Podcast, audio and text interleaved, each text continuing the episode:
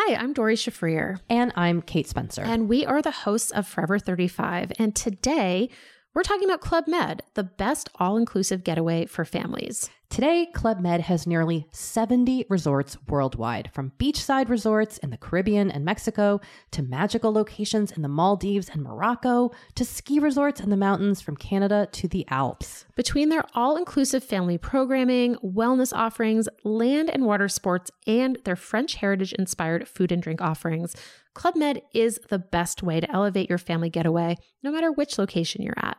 To learn more, visit clubmed.us. Le rendez-vous jeu numéro 300, milestone incroyable. On va faire un épisode spécial, très spécial. On va se souvenir un petit peu de comment c'était il y a 10 ans et de ce qui s'est passé depuis.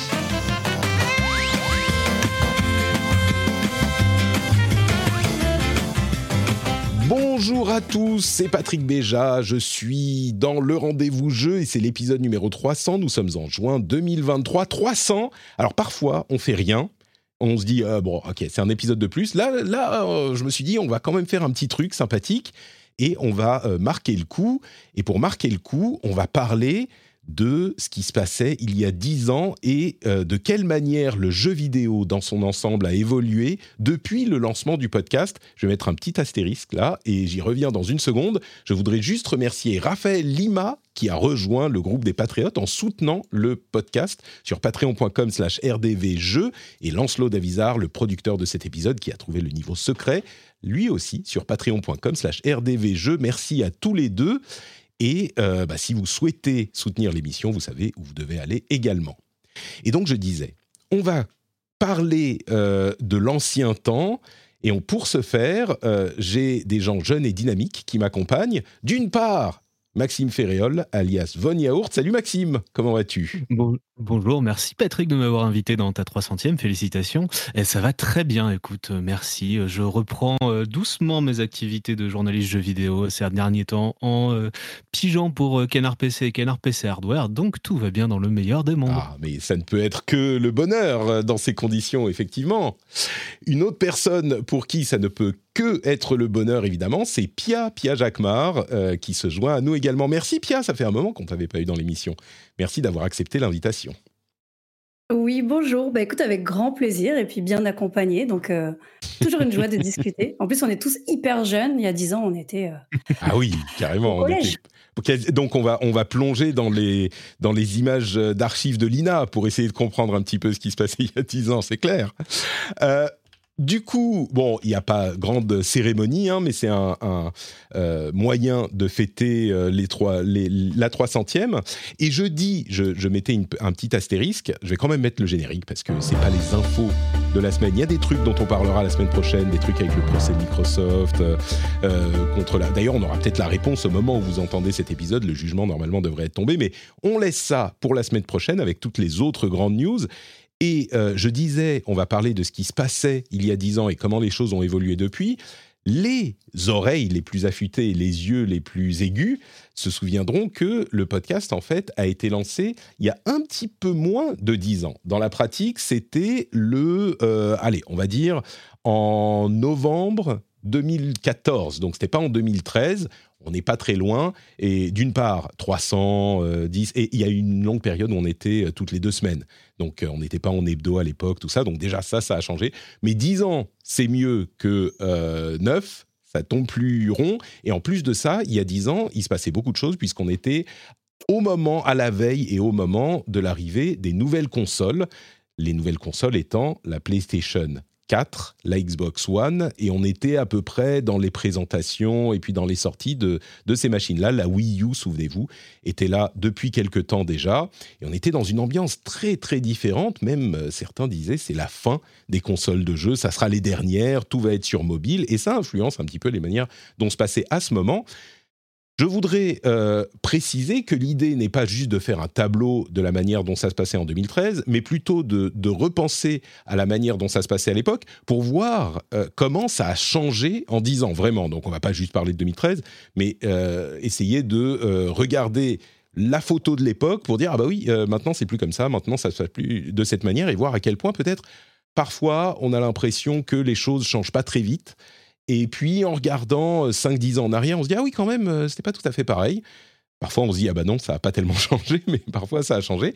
Et je voudrais commencer euh, avec une petite introduction juste avant. On va parler de euh, différents domaines. Hein. On va parler de, du matériel spécifiquement, du développement. On a Pia, je ne l'ai même pas précisé, mais qui est dans le développement de jeux vidéo, évidemment. Euh, d'ailleurs, tu peux te, présenter en une seconde. J'ai été très mal poli. Je ne l'ai pas, je l'ai pas mentionné. On va parler de développement, de communication, tout ça. Mais commençons avec Pia. On a parlé de, de Maxime et de Canard PC, mais pas de toi. OK, avec plaisir. Ben, je suis, euh, depuis alors j'étais longuement journaliste aussi, j'étais bien spécialisée dans le jeu vidéo pendant 13 ans et là, depuis bientôt 7 ans, je fais des jeux vidéo, euh, je suis game director sur un projet qui sera annoncé fin septembre. Ça y est, j'ai T'es sûr T'es sûr Tu peux dire fin septembre et tu penses que vous y je, je pense, je pense fin septembre, début octobre. Allez, direct, ça glisse. Euh, non, non, là, c'est la bonne. On a commandé les, on a commandé les trailers. Je pensais pas que c'était aussi long à faire. Euh, de la 2D. J'ai demandé de la 2D. Et la 2D, c'est hyper long, c'est hyper cher. Et puis, euh, et puis donc maintenant, je suis game director. En fait, voilà, depuis un an et demi de ce projet top secret. Je peux quand même vous dire que c'est du jeu de rôle tour par tour. C'est un projet qui est plutôt c'est mmh. narratif, light, RPG. Tu m'en as parlé un petit peu et, et, j'ai hâte de voir ça. Donc on a des gens qui sont plus ou moins dans la presse, des gens qui sont plus ou moins dans l'industrie et le développement. Moi, j'ai fait un petit peu les deux aussi. Donc, on a un gros, un, gros mix euh, là-dedans. Et pour commencer, on va faire une petite intro. Euh, donc, comme je le disais, on aura matériel, développement, communication, on va courir un peu tout ça. Mais avant ça, en une ou deux minutes, euh, je voudrais vous demander quel est, si vous ne devez retenir qu'un seul changement, lequel ça serait le changement le plus important dans ces dix ans de jeux vidéo. Maxime, à toi l'honneur, quel serait le changement que tu retiendrais? Alors, si j'ai le droit de parler des médias jeux vidéo aussi en général, vu que tu, tu en parles, pour moi, le changement majeur, mais c'est parce que ça concerne ma chapelle évidemment, c'est quand même l'effondrement global des médias traditionnels du jeu vidéo, les nouvelles méthodes de communication, les reports sur Twitch et, euh, et tout ça. C'est vraiment, pour moi, c'est le, c'est le phénomène majeur, même s'il y a eu bien d'autres euh, tendances de fond dans l'industrie qui ont été lancées pour moi, à peu près il y a 10 ans avec GTA, euh, l'inflation des AAA, tout ça. Mais ça, je pense que mm. Pierre en parlera beaucoup mieux que moi. Effectivement, les, médias, et ça a un impact sur euh, toutes les échelles de la pyramide, si je peux dire ça comme ça. Donc on en reparlera. Donc l'effondrement de la presse traditionnelle, on peut dire, en, en France en particulier, mais c'est compliqué. Il y a beaucoup moins de titres, en tout cas une consolidation dans le monde en général. Euh, super. Pia, quel serait le changement que tu retiens? Euh, J'ai d'abord envie de rebondir sur ce que vient de dire euh, Von Yaourt. Parce que je suis assez d'accord avec cette, cette idée-là, et notamment le fait que à l'international, je ne saurais pas dire si ça s'est effondré de la même façon qu'en France, mais c'est plus du tout la presse est plus prescriptrice d'achat. c'est plutôt, ça fait plaisir au, quand un jeu sort, ça fait plaisir aux développeurs. c'est plus une garantie de qualité, mais on sait que ça n'a très peu d'impact, euh, euh, en tout cas au niveau des reviews sur les ventes de jeux. Euh, en revanche, en revanche, si tu fais une annonce qui marche bien avec des bonnes wishlists et beaucoup, beaucoup de streamers, là, tu es sûr que ça va mieux fonctionner. ouais, c'est plus le test, c'est les influenceurs, quoi. C'est le voir le jeu en live. Et d'ailleurs, quand on mmh. développe des jeux aujourd'hui, on se demande beaucoup quelle partie du jeu sera streamable puisque euh, alors je suis sûre d'une chose, c'est qu'il y a dix ans, les, quand les gens fabriquaient des jeux vidéo, ils se demandaient aussi, euh, euh, par exemple pour un jeu solo, si les gens allaient regarder autour. Ah mais ça, ça, on sent que ça va être un bon moment quand tu joues, je sais pas, je dis n'importe quoi, Silent Hill avec la personne qui est chère à ton cœur parce que l'amour et les jeux d'horreur ça marche plutôt bien ensemble. Ça, on sait que c'est le moment où tout le monde va avoir peur. Je sais pas si c'était aussi présent, mais aujourd'hui, on a vraiment ce petit côté ah ça, ça va être euh, streamable. Mmh. Euh, peut ça a changé notre rapport. L'équivalent, si on remonte, euh, je sais pas, même un petit peu plus loin qu'il y a 10 ans, ça serait peut-être les beaux screenshots et les, ou les bullshots. Euh, ou dans le développement, en tout cas, ouais, attends, 15 FPS, on s'en fout si les screens sont beaux, j'exagère, mais, mais à peine. mais effectivement, je pense que c'est intéressant de noter qu'aujourd'hui, bah, les tests dans la presse, c'est bien. Métacritique, euh, ça fait pas de mal si tu as un bon score. Mais par contre, si ton streamer préféré euh, joue au jeu et qu'il en a et que, ça t'intéresse, ben, tu vas plus sauter le pas, quoi. Et les wishlists. Et, et, du coup, ce qui est intéressant, c'est que c'est l'un ou l'autre. C'est soit les quand tu fais un jeu vidéo, tu peux pas faire un jeu vidéo pour avoir un haut Metacritic et des hauts de vente. Mmh. Euh, tu choisis, parce que souvent ça va dans, dans l'opposé. Alors, pardon, du coup, la réponse à la question, pour moi, ce qui a le plus changé, je dirais. Alors, du coup, je vais, je vais jouer un peu ton jeu, Voniro, je vais prêcher pour ma paroisse. Ni bien, ni pas bien, d'ailleurs. Voilà, euh, côté dev, euh, non, ce qui change beaucoup, c'est tous ces petits outils qui permettent de créer des jeux sans savoir faire des jeux. Donc, on voit que la Roblox intègre un moteur d'édition de jeux avec un système de, pour les vendre là, euh, un système de, je sais plus comment on dit, commerce, de shop en interne, exactement. Euh, on voit que euh, plutôt dans l'année, Fortnite a fait pareil. Hein, tu as un Unreal, un Unreal Light à l'intérieur de Fortnite, à l'intérieur de leur autre jeu épique, j'ai oublié lequel. pour avoir bossé sur le moteur, c'est la même chose. Tu as ton enfant de 11 ans qui te dit Maman, il me faudrait une nouvelle carte graphique. Quand j'essaie de rajouter des shaders d'eau dans mes mods, ça marche pas. Ah, ok, d'accord. Donc voilà, donc c'est ça, c'est ça. Mmh. Aujourd'hui, tu peux faire un jeu avec euh, Construct, avec euh, RPG Maker, etc. Il y a 10 ans, euh, je pense qu'il y a 10 ans, il fallait plus avoir des bases en, programmation. C'est un truc que j'avais constaté pendant le 3 d'ailleurs, et depuis quelques années, hein, mais c'était particulièrement frappant cette année, pendant le 3, pendant le Note 3. À quel point les jeux des indés dont tu sais, tu sens que ce sont des petites équipes, ont un, look et un feeling et donne des impressions de jeux vraiment qui n'ont rien à envier à des jeux de gros développeurs d'il y a quelques années à peine. Alors c'est pas tout à fait la même chose, on n'a pas forcément des gros trucs en 3D, même si ça peut arriver. Et c'est pas exactement ce dont tu parles. Toi, tu parles d'outils euh, accessibles au grand public, pas forcément pour les studios de dev, mais je me demande si ça se répercute aussi là-dedans avec les outils type euh, Unreal ou d'autres euh, outils de développement est-ce que effectivement c'est beaucoup plus facile de, de, faire des trucs qui nécessitaient des budgets de folie euh, que pouvaient pas se permettre les indés il y a, il y a quelques ouais, une décennie quoi? Euh, oui, oui, non, mais tu as raison, c'est intelligent comme, euh, comme parallèle. Il y a vraiment. déjà, c'est plus facile. Bah oui. Déjà, c'est plus facile de prototyper. Mm. puisque tu peux très vite affiner, toi, au-delà de l'esprit analytique, avant on jouait à des jeux, on essayait de découvrir ce qui les faisait fonctionner ou pas, etc. Aujourd'hui, on peut aller plus loin, on peut tester, on peut tester une théorie sur les jeux. Euh, d'une autre façon, les gens sont beaucoup beaucoup plus connaisseurs. Euh, par exemple, euh, bah, l'autre jour, je lisais dans Game Cult un article, je sais plus sur quel jeu c'était, sur un vieux jeu. Il parlait de level design. Moi, il y a plus de dix ans, quand j'étais journaliste, on, en parlait peu. On n'avait pas mmh. autant de connaissances techniques. Il y avait pas autant de porosité entre le vocabulaire technique des créateurs de jeux et le, grand public. Et du coup, si les indés font des jeux qui sont bien mieux qu'avant, c'est je pense que déjà, quand ils arrivent, ils ont déjà été capables de créer des choses un petit peu différentes, de produire plus aisément, plus facilement. Après, tu as les stores. Donc, en fait, euh, le moteur de jeu qui est le plus utilisé pour de la 3D aujourd'hui, c'est Unity. Et sur Unity, tu as des milliers et des milliers et des milliers d'assets qui sont gratuits. Donc après, as des, tu vas avoir des conditions de royalties, etc. Unity, il est payant un petit prix euh, pour une équipe professionnelle. Euh, donc en fait, euh, les assets en 3D, bah, une fois que tu en as une certaine librairie, tu peux les multiplier. De la même façon, j'ai appris, alors ce matin, parce que c'est pas du tout ma spécialisation, que pour les jeux qui font appel à de la physique, donc on pense tout de suite à Zelda, mais c'est vraiment le, c'est très poussé, c'est très fermé. Mmh. Et pour tous les, tous les, tous les jeux qui font appel à de la physique, Aujourd'hui, c'est intégré dans les moteurs, que ce soit Unreal ou Unity, et euh, tu peux vraiment euh, drag and drop euh, ton, ton objet. Il a des règles de déplacement, de vélocité, ce qui rebondit, ce que ceci, ce que pas cela. Et toi, tu peux jouer avec ces règles et très vite, tu peux itérer pour peu que tu aies cette première marche de, jouer avec le moteur. Très vite, tu peux itérer et créer quelque chose de sympa et intéressant. Bah, c'est vraiment fou c'est, euh, tu fais le lien en plus avec ce qui sera pour moi la chose, le changement le plus important. Tu parles de store et de distribution en fait qui est euh, digital, numérique, dans un contexte auquel je n'avais pas pensé, qui est celui des outils de développement, mais qui correspond euh, donc à ce, dont moi je voudrais parler, c'est justement ce qui est le résultat de la machine Internet depuis 20 ou 30 ans maintenant, c'est la désintermédiation par la numérisation. C'est-à-dire qu'il y a dix ans encore, on n'y était pas tout à fait, ça commençait vraiment à arriver, mais souvenez-vous qu'on était dans l'époque où la PlayStation 3 fonctionnait avec un store en ligne, tout ça, mais vraiment c'est euh, la génération de la PS4 pour Sony qui a amené euh, ces fonctionnalités sur le devant de la scène.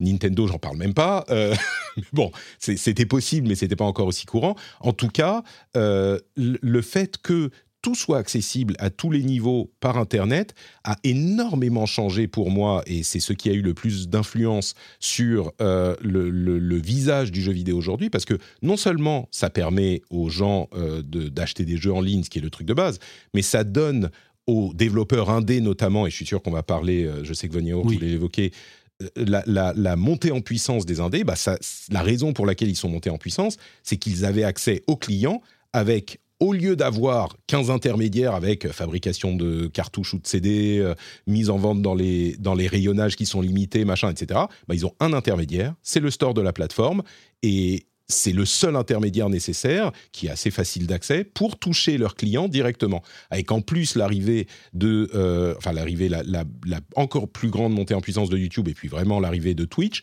ces relations sont à un ou deux étapes, une ou deux étapes entre les développeurs et les joueurs, alors que euh, il y a dix ans de ça, c'était pas du tout aussi évident. Et cette désintermédiation a transformé tout ce qu'on connaît, ne serait-ce que pour les prix, on dit, euh, je sais qu'il y a des gens qui disent, oh les jeux vidéo c'est super cher, machin. Alors oui, un jeu vidéo AAA en boîte euh, le jour de la sortie, ça va être cher. Par contre, les soldes tout le temps, les ventes sur le long terme, euh, etc., ça c'est parce que ça a été numérisé et désintermédifié. Donc ça a une influence absolument partout.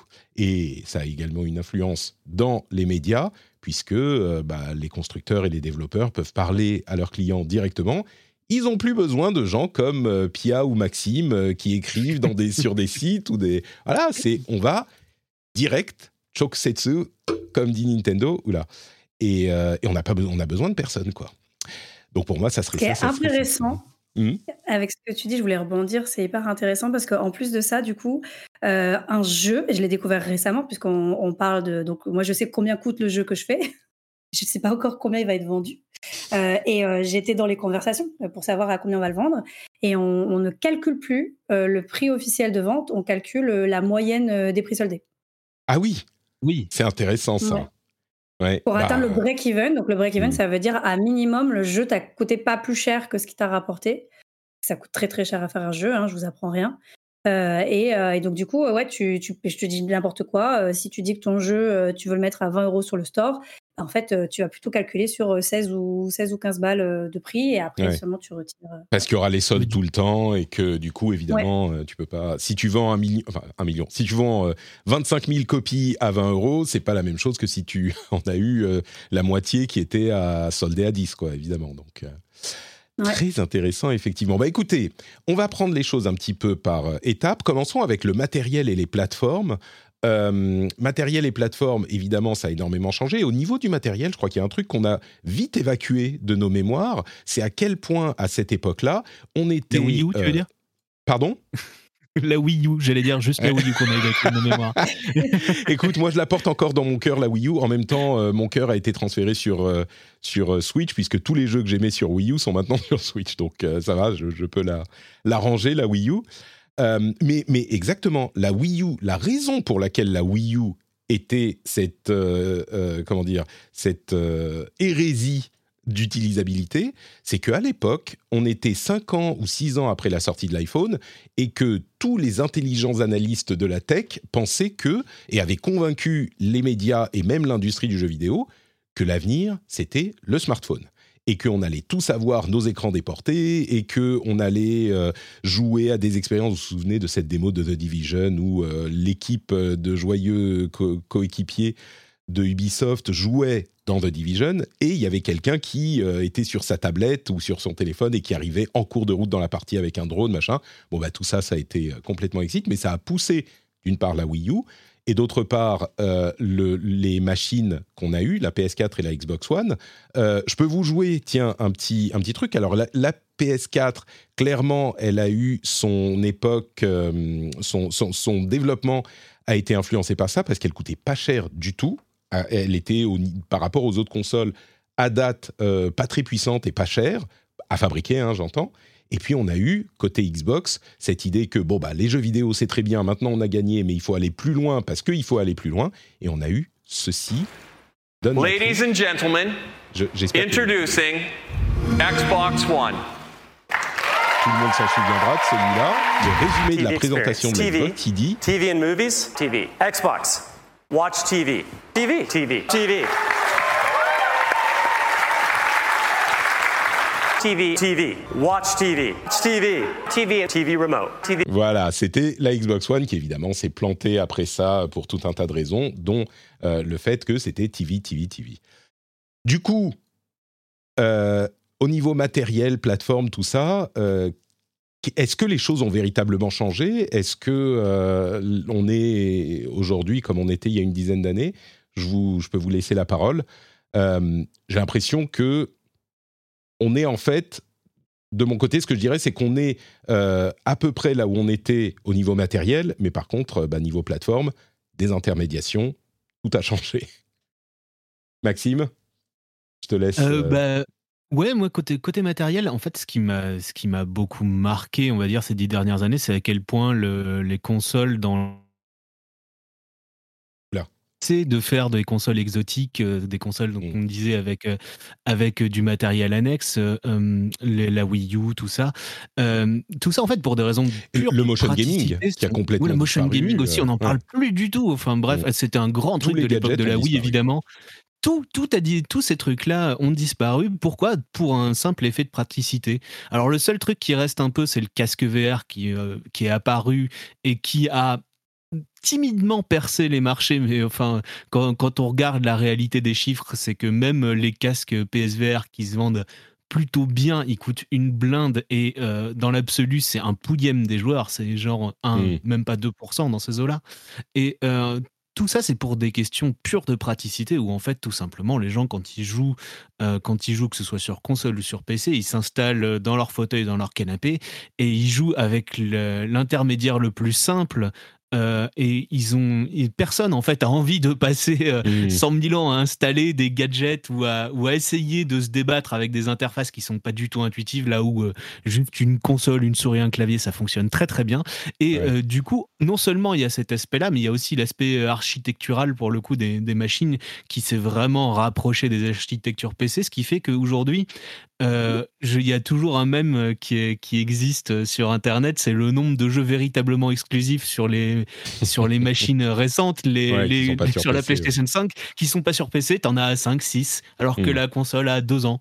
Enfin, c'est des, des, phénomènes qui, pour le coup, ça, sont assez récents parce qu'il y avait une, une vraie césure à l'époque entre le marché PC et console au niveau de ce à quoi tu pouvais jouer, euh, de quelle licence existait. Euh, par exemple, sur, euh, t'avais il y a 10 ans encore, c'était la fin de la grande mode des TPS qui est quasi jamais, quasi jamais vraiment percé sur PC où on était encore exclusivement au FPS. Enfin, mm. c'est c'est vraiment des marchés qui se sont rapprochés et confondus avec le temps. Et euh, je trouve ça, euh, je trouve ça euh, plutôt intéressant. Et moi, qui suis pour le coup quasiment qu'un joueur PC, bah j'ai aucun besoin, aucune envie même de me procurer les consoles de nouvelle génération. Déjà que la génération précédente, ça n'a pas été le cas non plus. vraiment, ces dix dernières années, pour moi, ont été des années où j'ai joué à des jeux indés sur PC. Globalement, c'est ça que j'ai La montée du PC, effectivement, euh, le PC, c'est pas qu'il était nulle part avant, mais, euh, mais je crois que tu as raison. Aujourd'hui, le, tout le monde est aussi au minimum sur PC. On pourrait parler des développeurs japonais aussi qui ont découvert le PC et qui, du coup, euh, ils sont à fond. Pia, niveau matériel et, et, et plateforme, qu'est-ce que tu dirais, toi, sur. Alors plusieurs choses effectivement, euh, c'est intelligent ce que vous dites, je suis assez d'accord. Euh, on parle tu parlais des TPS, donc tout de suite j'étais en train de vérifier effectivement Gears of War date de 2014, donc il a il a exactement, 10 euh, ans, il va avoir 10 ans l'année prochaine. on parle de TPS sur console qui sont jamais arrivés sur PC puisqu'en fait le problème c'est le FPS sur console, c'est le mmh contrôleur et l'aide à la l'aide à la visée. On sait qu'en TPS c'est plus facile euh, de tricher avec les sensations du joueur et de lui donner l'impression que c'est aisé. Parce que bah, vous le savez tous euh, mieux que moi, euh, n'importe quel jeu. J'essaye de ne pas dire Destiny.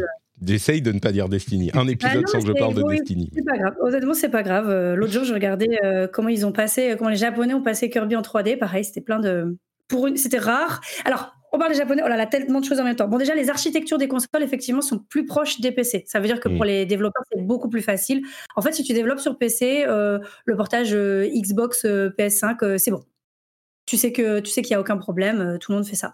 La Switch, toujours pas, je ne vais pas vous mentir. Il faut toujours soit tu as je sais pas combien de gars en interne qui savent le faire, soit euh, tu externalises. Il y a encore deux trois mois, ah bah, quand j'étais à la GDC en mars dernier, je me rappelle avoir dit en pitch à des éditeurs, non mais attendez, nous à partir de mai, euh, la build elle tourne sur PC et sur Switch tous les mois. Et là tu rigoles.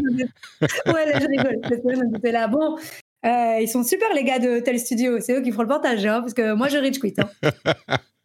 mais non, mais c'est marrant. on parle. Il y, a la, il y a la Switch euh, qui est un cas particulier, mais c'est vrai qu'on a tendance à l'oublier aussi. Si on parle de 2013 vraiment, on est encore dans la période PS3 et la PS3 c'est le processeur Cell.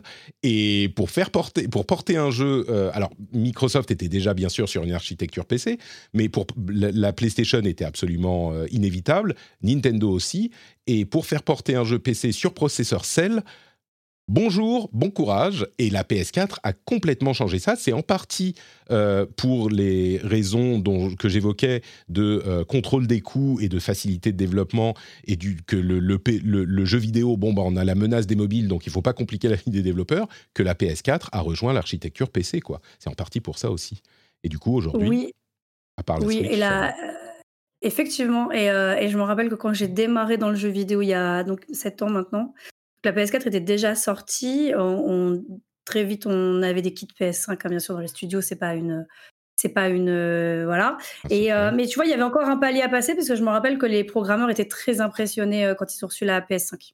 Ils étaient mmh. très excités. Ils disaient vraiment, celle-là, elle est vraiment encore plus facile. Là, il y a vraiment plus de différence. Alors que la PS4, je crois alors moi, ma spécialisation, c'est plus du design, donc je suis pas très bonne en prog. Mais je crois que la PS4, ils avaient encore un peu de travail à faire. PS5, ils étaient en mode, il n'y en a aucun. Oui, mon fils. D'accord. J'ai un enfant qui passe, tout va bien. Il n'y a pas de problème. Bonjour monsieur. Euh, donc il y, a ça. Il y a un autre truc que je trouve assez intéressant que je lisais seulement la semaine dernière, c'est sur la durée de vie des consoles. On a prédit la fin des consoles et j'ai l'impression que euh, la Xbox euh, One série XZ Scorpio, Axe machin, la PlayStation 5 et, et, la Switch, elles sont là pour durer. Elles vont, euh, elles sont à 7 ans, je crois, si je vous dis pas de conneries. Je suis nulle en maths. Euh, ouais. la, Switch a fêté ses 6 ans et puis par contre la PS5 euh, et tout ça, date d'il y a 2 ans, mais bon, ça, bah, ce qu'on voyait dans le dans le procès Microsoft machin, les estimations de Microsoft, c'est que la prochaine PlayStation serait prévue pour 2028. Alors après, ça vaut ce que ça vaut, mais ça ferait 8 ans effectivement. C'est long pour une génération de consoles. Dans les premières, c'était plutôt 3-4 ans, on va dire. Euh, aujourd'hui, oui, 8 il y a longtemps. ça a l'air de se. Oui, c'était très longtemps. Ça fait, quelques, ça, fait, ça fait à peu près 20 ans que c'est 7 ans un, développement, euh, un cycle de console, quoi, à peu mmh. près. Sachant que à l'époque, ce qui était assez intéressant, c'est qu'une équipe donnée avait, euh, je dirais jusqu'à la PlayStation 2, avait peu de temps pour comprendre l'architecture d'une console. Tu faisais mmh. un jeu, peut-être le deuxième, et il fallait passer sur la console suivante. Et à l'époque, quand j'étais encore journaliste, je me rappelle que j'avais joué à ce jeu Black quelque chose, un FPS euh, qui avait un look de FPS PC sur PlayStation 2. Et les développeurs étaient extrêmement fiers parce qu'ils arrivaient à un résultat euh, technique assez important, parce que c'était un, jeu, leur dernier jeu, c'était un des derniers jeux de la PlayStation 2, et enfin, ils mmh. connaissaient l'architecture de la console, et enfin, ils étaient euh, capables, de, capables de, de, la pousser au maximum. Aujourd'hui, on n'a plus du tout ces, on n'a plus du tout ces questionnements-là sur des consoles. Du coup, le passage avec cette euh, architecture plutôt PCifique, euh, on parle un petit peu de développement, du coup on passe à la, partie suivante, mais euh, cette architecture fait que même au passage de console, bah, on peut garder les connaissances et la maîtrise, bah, comme, enfin c'est un PC quoi finalement. Donc ça fait qu'on perd pas tout ça. Sur, la question des plateformes, je l'ai mentionné plusieurs fois, mais je pense que autant sur le, enfin, je disais sur le matériel, ça n'a pas trop changé. En fait, si vous me rappelez que ça a pas mal changé, euh, je, suis tout à fait d'accord avec Maxime qu'on est revenu à du jeu vidéo, donc euh, c'est fini toutes ces conneries d'accessoires, de machin, même les caméras euh, qui sont relativement bon marché, qui sont, bah, ça nous sert pas trop, donc les jeux vidéo c'est pour faire du jeu vidéo. Peut-être qu'on pourrait évoquer le fait que, ok, le mobile n'a pas bouffé les consoles, mais au niveau portable, euh, euh, Nintendo a quand même été, entre guillemets, obligé de consolider euh, leur, leur console salon et portable, pour en faire la Switch, qui a le succès qu'on connaît. mais c'est vrai que les consoles portables, ça n'existe plus trop. Moi, je pense qu'il y aurait la place encore pour une console portable vraiment portable, je crois. mais bon, on verra. D'ailleurs, le succès des, de Steam Deck et de la Switch sont un petit peu, un petit peu dans ce sens-là. Euh, mais sur les plateformes en tant que telles, euh, c'est pour moi là que le, gros gros changement est arrivé parce que sur PC on téléchargeait déjà beaucoup et maintenant l'essentiel des achats, si je me trompe pas, d'après les, infos que, dont je me souviens, l'essentiel des achats se fait en ligne. quoi. C'est du téléchargement. Le physique est toujours important, mais l'essentiel sur console également se fait en ligne. Et ça, ça change beaucoup pour tout un tas de raisons de euh, préservation du jeu, etc. Enfin, il y a plein de, plein de choses. Mais ça donne aussi euh, la possibilité des soldes des, que tu évoquais, Pia, mais aussi pour les, pour les indés d'exister. Et si on veut parler de la véritable euh, explosion des indés, on peut la timer à peu près, enfin Xbox Live Arcade, tout ça, mais vraiment Oui, avec l'arrivée des, des PS4, euh, Xbox One. euh, bah c'est dû à ça, c'est dû au fait que bah, sur les plateformes, c'est des pla- plateformes en ligne aujourd'hui. Et donc les indés sont là pour ça, quoi. Je sais que Maxime, toi, ça te, ça te tenait à cœur euh, de parler des indés. Je crois qu'on peut le relier à- au fait qu'on peut acheter un jeu de son canapé en appuyant sur un bouton, quoi.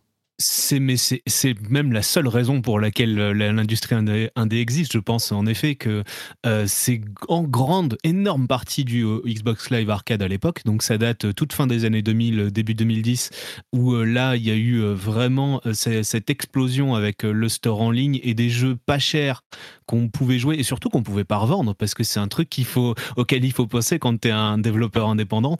Euh, c'est que c'est de la garantie d'achat et de et d'avoir un revenu euh, net fixe et que ton jeu il va pas passer euh, à une deuxième personne avec le marché de l'occasion comme le faisaient encore à l'époque beaucoup les AAA. Alors ça pour, pour le coup le marché de l'occasion ces dix dernières années il a disparu mais il était encore assez fort il y a dix ans et le, le- Oui, pour les, indés, modèles dire qu'ils vendent sur le long terme, ce qui n'était pas le cas à l'époque. ouais.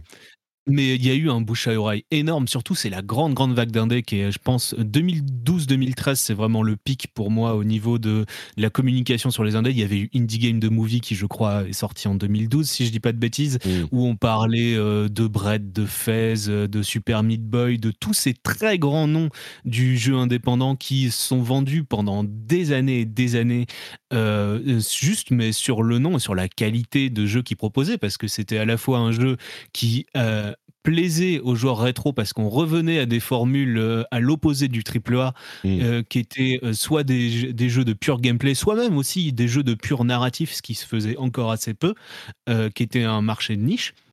Et euh, vraiment, euh, là, ce qui s'est passé euh, il y a dix ans, c'est une mutation en fait juste du modèle économique des jeux qui a permis de créer une, nouvelle niche très rentable à l'époque pour les développeurs indés qui permettait juste d'avoir bah, pas de souci de distribution, pas de souci de production. Et tant que tu faisais, t'arrivais à faire la communication sur ton jeu et alors c'est aussi l'époque où il y a eu beaucoup d'outils en ligne, YouTube, Twitch qui apparaissaient, euh, et euh, donc tout ça, ça a permis en fait, euh, ça a été une conjecture de plein de, de plein de facteurs qui a permis d'avoir un- une nouvelle forme de jeu vidéo, effectivement, qu'on n'avait pas vu vraiment avant, des trucs genre FTL et tout qui étaient complètement impensables à sortir en boîte, mais que tout le monde adore, tous les gens qui ont essayé trouvent ça fabuleux. Et euh, moi, pour moi, c'est vraiment la chose définissante d'il y a 10 ans. C'est là où j'ai commencé à juste plonger dans le jeu indé et à me dire j'ai plus du tout envie de jouer à des triple A. Et ça, pour le coup, il y a plein de, y a plein de gens qui ont, des, qui ont différents goûts. hein. Moi, ça me pose aucun souci. Mais euh, c'est vraiment une nouvelle proposition de marché qui, euh, qui était pas pensable juste euh, dans, le, dans le marché euh, classique. Bah, la, la possibilité. vrai. Vas-y, vas-y. Je vais juste dire, je regardais les chiffres parce que je m'en suis posé la question il y a pas longtemps. Alors aujourd'hui, c'est plus vrai du tout. hein. Vous savez Ouais, que Ça, ça, c'est euh, le marché. 2022, 10 000 sorties, même 10 963 sorties de jeux sur l'année sur Donc euh, le problème, c'est d'exister. Mais effectivement, tu as raison. Mais, mais le problème, Euh, juste, juste sur ce point, 2013 c'est Ah, pardon, Pardon, dis-moi. pardon, juste sur ce point, c'est un truc que je dis souvent. La surabondance de jeux est due au fait que ça soit plus facile. C'est-à-dire que dans le monde idéal, on se dit ah tout le monde peut avoir accès à la création, tout le monde peut exprimer sa créativité, ses démarches artistiques. Et c'est ce qu'on a eu. Et le résultat, c'est qu'il y en a tellement que c'est difficile de surnager. Donc c'est bon côté, mauvais côté, mais Oui, toujours. Bah, de toute façon, je suis pour qu'on trouve une industrie où les, les prix soient alignés. Et la dernière fois, j'avais déjà Rent sur euh, Supergiant et le prix de Hades, donc je ne recommencerai pas. Toi, toi, c'est Destiny, moi, c'est euh, Hades à 20 euros. Ça, ça m'a vraiment, ça, ça a vraiment, ça a tué les Indés. hein. Euh, 2013, 583 sorties sur euh, Steam. 2014, 1300. Donc, Hmm. plus que Ah du simple double. Aujourd'hui, on est à 10 000 Euh, voilà, par, par an minimum. Quoi. voilà. Exactement, c'est ce que je voulais dire, c'est tout. je suis d'accord avec tout ça. non, je voulais juste vous dire un truc qui est rigolo, un peu, un peu insider de, d'indé. pour un indé, bien sûr, la sortie dématérialisée ne se pose même pas. Et je vous parle même des, des gros indés. Euh, on, sait en plus c'est beaucoup plus simple de passer les certes. Hein. c'est toujours compliqué euh, euh, de faire valider les jeux par rapport aux achievements, au contenu, aux certifications techniques, etc. sur les consoles. Ça prend plusieurs semaines entre le moment où tu as fini le jeu, le moment où tu as passé les certifications et si tu dois revenir ou pas. Alors que sur Steam, vraiment, tu appuies sur le bouton et tu, mets en ligne ton jeu comme ça. Pip. Ouais, donc c'est vraiment toujours super compliqué, super chiant de, de faire certifier le jeu pour PlayStation, Xbox, Switch? Alors, fut un temps, on m'a raconté un truc, mais alors, fut un temps, il fallait même encore envoyer. Il y a longtemps fallu envoyer des fax alors, ça, c'est le Japon. Alors, ça, c'est le Japon. Ils, tournaient, pendant très longtemps, ils ont encore tourné au fax et, ils achètent encore des CD, les Japonais. Hein. Des CD, je veux dire, pour la musique, quoi. Ils sont particuliers. Mais... Voilà. Euh, ouais, c'est compliqué. C'est pas infaisable. Euh, ben, c'est pour ça qu'on a des gens qui sont release managers maintenant. Hein. Vous, avez, euh, vous savez qu'on va avoir une ultra spécialisation des métiers de mmh. la fabrication de jeux vidéo. Tu as des gens qui sont spécialisés en ça, notamment pour toutes les dernières petites tâches de fin de production qui vont ensemble. Euh, mais je voulais vous dire que justement, la sortie boîte, c'est plutôt le truc pour se faire plaisir, c'est le collector, mmh. c'est si ton jeu, tu penses qu'il va suffisamment bien sortir pour pouvoir euh, vendre, pour pouvoir faire une sortie boîte, ouais, c'est l'exceptionnel, c'est le plaisir, c'est le macaron. D'ailleurs, je, on... je regardais, Vas-y, Patrick. Juste, je voulais juste dire sur, le, sur le marché euh, physique, il y a 10 ans, on en parlait parce que j'avais regardé une étude de 2014 qui parlait de ça. Euh, je crois que c'était encore pour les consoles, on était à 90% de marché physique il y a 10 ans. Et euh, il, y a, il y a juste quelques années, je crois que les chiffres du, du CEL, le syndicat des éditeurs euh, euh, de jeux vidéo en France, disaient qu'au même pour les consoles, on en est passé à plus de deux tiers de dématérialisé là ces dernières années. Pour le PC, ça fait euh, quelques années qu'on est à plus de 95%. Enfin, même maintenant, ça n'existe plus le dématérialisé. Le, le, le, le, matérialisé, le matériel. Le matériel, ouais. C'est marrant parce qu'il y a beaucoup de gens, et je comprends qu'il y a des, des, problèmes et des désavantages clairs au tout dématérialisé, mais il y a beaucoup de gens qui n'imaginent pas la possibilité d'avoir du tout matérialisé pour les consoles, en oubliant que on a eu exactement les, les mêmes débats dans les années 2000 pour le PC, et qu'aujourd'hui, bah, le PC, il n'y a que du dématérialisé, et dans l'ensemble, on le vit plutôt bien, quoi. Euh, alors oui, oui, je sais, il y a des gens qui vont me dire, mais moi j'habite à la campagne, j'ai que de la DSL, machin. Ok, je comprends. Mais il n'empêche, c'est pas que ça va arriver demain, mais euh, mais du coup, on se trompe pas, Pia, en disant que euh, avec Maxime, sans l'évolution des plateformes et l'arrivée du numérique, les indés, est-ce qu'on peut dire même qu'ils n'existeraient pas, les indés aujourd'hui ou enfin? Ah, je suis sûre que. Alors, je suis pas une grande spécialiste là, c'est pratiquement de l'économie, hein, mais euh, honnêtement, oui, je pense que Steam a largement aidé les indés, largement. Mmh. D'ailleurs, c'était un peu leur. Euh, euh, vous avez vu cette, cette, ces émissions la People Make Game? Vous connaissez cette chaîne YouTube, c'est super, ils, en, parlent bien. Trop bien. vous connaissez. Du coup, euh, bah on va avancer un petit peu. Développement et business. Ah, je voudrais juste, tiens, euh, oui, puisqu'on dit dans business, le développement et le business, on aura déjà beaucoup parlé, donc je ne sais pas si on aura des choses à ajouter là-dessus, mais je voudrais juste mentionner, pour qu'on euh, ne l'oublie pas, euh, le retour de l'industrie japonaise. Parce qu'il y a dix ans, on était aux prémices de ça. L'industrie japonaise qui s'était vraiment perdue dans les années 2000 avec des double A de qualité moyenne, une, euh, une comment dire, l'idée qu'il fallait euh, faire des grosses productions comme en Occident, ce qui n'était pas forcément une idée saugrenue, hein, vue de là-bas et à ce moment, mais euh, dans les années 2010, euh, peut-être avec le porte-étendard From Software potentiellement, mais le retour de l'industrie japonaise, au-delà de Nintendo qui est jamais allé nulle part, euh, je veux dire, qui, a toujours été en place avec sa force, le retour de l'industrie japonaise qui a regagné ses lettres de noblesse pendant cette période et qui est évidemment une composante essentielle du jeu vidéo aujourd'hui y compris sur Steam, ce qui était, euh, enfin sur Steam, sur PC, ce qui était assez inimaginable, quoi. Je sais pas si on a beaucoup de choses à ajouter au niveau développement euh, ou business. Sur les japonais, je veux. Vas-y, vas-y, bien sûr. en fait, j'aime bien mon métier. Du coup, c'est vraiment embêtant de m'inviter pour une heure. La prochaine fois, on prévoit un marathon et on parle toute la journée. Euh, c'est intéressant pour le Japon parce que quand j'étais journaliste, je me rappelle que j'avais demandé à des Japonais pourquoi c'était aussi difficile de, de produire euh, certains types de jeux, on va dire, notamment euh, pendant que les Américains faisaient des triple A. Et en fait, euh, ils m'avaient dit, bon, un peu à demi-mot, qu'ils ont des processus, pendant longtemps, ils ont eu des processus de fabrication qui étaient encore très traditionnels, avec effectivement notamment une lenteur de la communication et des process de validation qui faisait que le jeu vidéo, pendant longtemps, c'était quelque chose d'un peu artisanal Les gens avaient beaucoup de savoir-faire, etc. Et c'est vraiment très tard que ça s'est développé sur des grosses productions. Du coup, deux choses. Mon gut feeling, qui est peut-être complètement à la ramasse, hein, à nouveau, je suis pas la personne la plus technique de l'équipe, euh, c'est que euh, ce dont on parlait tout à l'heure, tous les outils qui permettent de faciliter la création, notamment de ce qu'on appelle le scaling up, c'est-à-dire euh, tu fais X assets et tout de suite tu vas pouvoir créer non plus une ou deux, mais 36 heures de jeu avec toutes ces solutions-là aujourd'hui qui permettent d'augmenter en fait euh, euh, ta production euh, très rapidement. Donc ça, c'est vraiment sur les hauts, voire très hauts budgets. Je pense que ça les aide énormément. Et l'autre truc, en revanche, qui les aide pas du tout, c'est directeur artistique Leandro Franchi, excellent. Je vous enverrai le lien vers son, son, Instagram tout à l'heure. Et moi, on est des gros fans, bien sûr, de JRPG. On est des gros Weibo. Hein. Le jeu, quand il va être annoncé, ça va faire rire Patrick. Euh, et ben, il me disait que euh, jouer à Final Fantasy, ça avait ce petit côté triste qui savait que les designers derrière, ils avaient 50 ans, euh, voire 60, et que le système était toujours aussi rigide. On voit quand même qu'il y a une mm. maniabilité. Tu as vraiment d'un côté, je dirais, tous les gens qui sont porteurs des, des Bizemo, là, Bayonetta, God End, tout ça, tous ces trucs-là où justement on te, vraiment te reward de prendre la manette en main et c'est la physique, ça va très très vite. Et vraiment de l'autre côté du spectre, tous les gens pour lesquels il faut aller là, les 3C, je mm. sais pas s'ils ont des gens qui font des 3C chez eux, mais si corrigé, il en avait joué à. Voilà. c'est tout ce que je voulais vous dire. Euh, clairement, il y aurait beaucoup de choses à dire sur euh, les développeurs japonais et la manière dont ils gèrent les choses et dont ils ont euh, géré les choses. avant mm. qu'on passe à la dernière partie, communication et médias, c'est comme ça que j'ai divisé les, les, parties. Hein. je voudrais juste mentionner le fait que au niveau business, bah, Sony a consolidé sa, sa, sa place avec euh, cette transition quand même, on parlait du retour des Japonais, ben, les têtes de Sony sont quand même beaucoup aux États-Unis aujourd'hui, parce que c'est ça qui a permis à Sony d'arriver là où ils sont, hein, beaucoup plus que les, racines japonaises euh, au, lancement de la PlayStation. Et donc aujourd'hui, les têtes de Sony, en tout cas de PlayStation, c'est vraiment au Japon.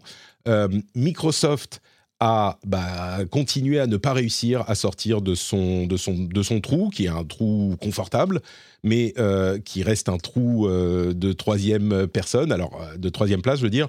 Après, il y a l'histoire d'Activision Blizzard, tout ça, c'est en cours maintenant, mais clairement, entre le fiasco de la Xbox One euh, et le, succès, on va dire, d'estime mais semi-succès du Game Pass, qui n'a pas euh, non plus complètement conquis euh, l'ensemble du marché, bah, il reste troisième parce que Nintendo, qui avec le succès artificiel, moi je trouve de la Wii, qui était le motion gaming, c'était pas vraiment le jeu vidéo, comment dire, pas dire traditionnel PC console, et le, plantage complet de la Wii U, qui a été la pire console de Nintendo de très loin, et cette renaissance de la, de la Switch, bah, Nintendo est resté effectivement, bah, alors deuxième position j'imagine, et a, imposé la troisième place à, Microsoft.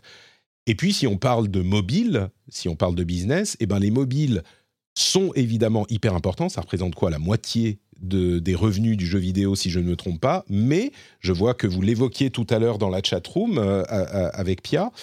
Euh, bah, c'est des jeux free-to-play. Le premium sur mobile, ça n'existe quasiment pas. Et donc, le jeu, entre guillemets encore, traditionnel PC-console, n'a pas trouvé un moyen d'exister vraiment de manière qui compte sur mobile.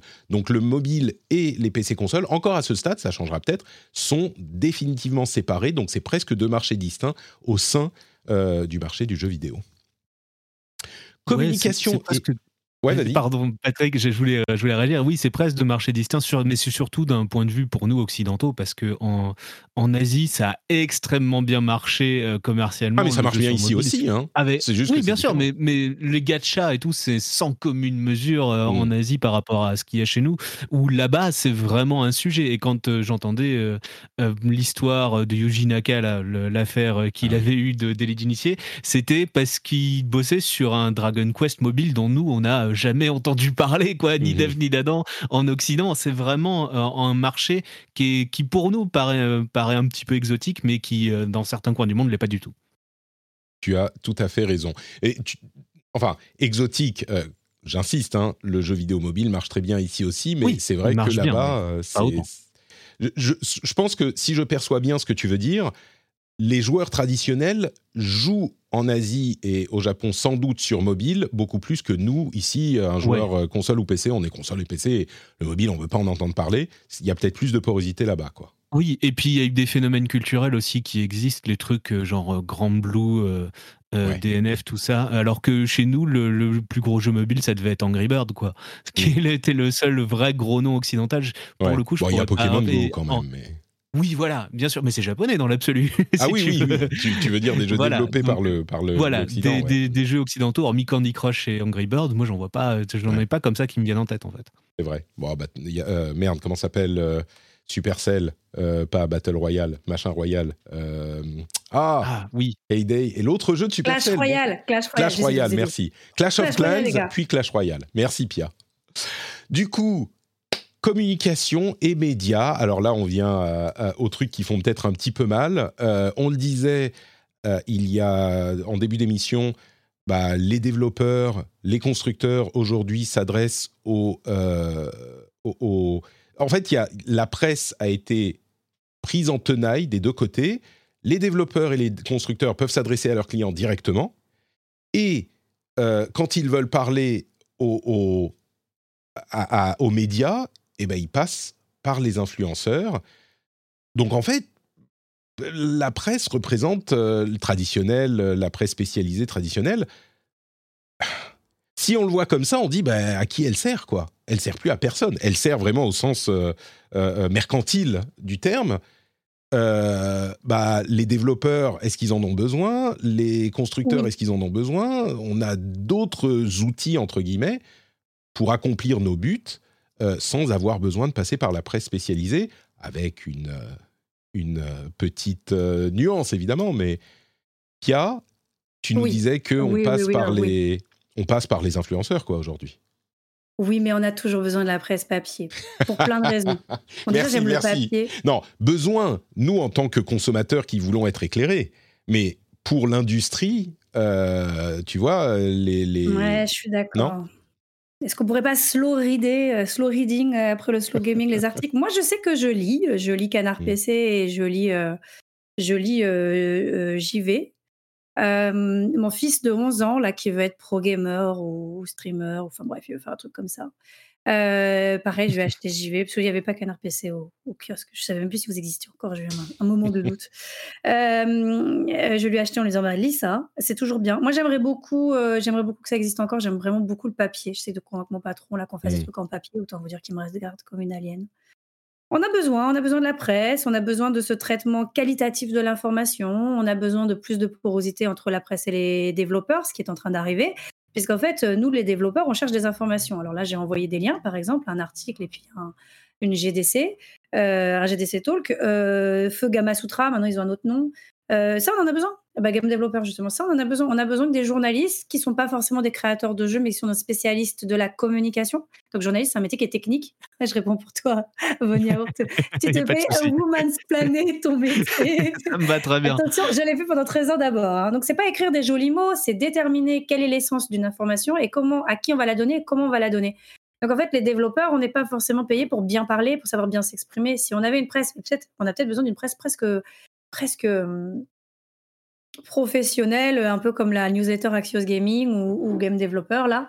Euh, J'adorerais en papier. Il y a des, il y a des Mm. tests, c'est plutôt du MOOC, c'est plutôt qualitatif. Moi, je suis pour vous soutenir. Voilà, Ouais. tout ce que je voulais dire. Ah bah, disons que oui, euh, il y a des gens comme nous, tu vois, et certainement une bonne partie des gens qui écoutent euh, cette émission qui vont dire Ah oui, la presse, super, et évidemment. Enfin, je veux dire, moi, je suis le premier à soutenir des, des projets euh, qui sont financés sur Ulule ou Patreon, ou pour ne, enfin, on peut, peut mentionner des projets de JV, de Origami, de euh, Sumimasen, enfin, il y en a plein, et on est les premiers à y arriver. Enfin, à- on est premiers à, être- à répondre présent, Euh, mais on est vraiment une, une minorité, quoi. Maintenant, je Origami, pense c'est quoi C'est effectivement. un magazine?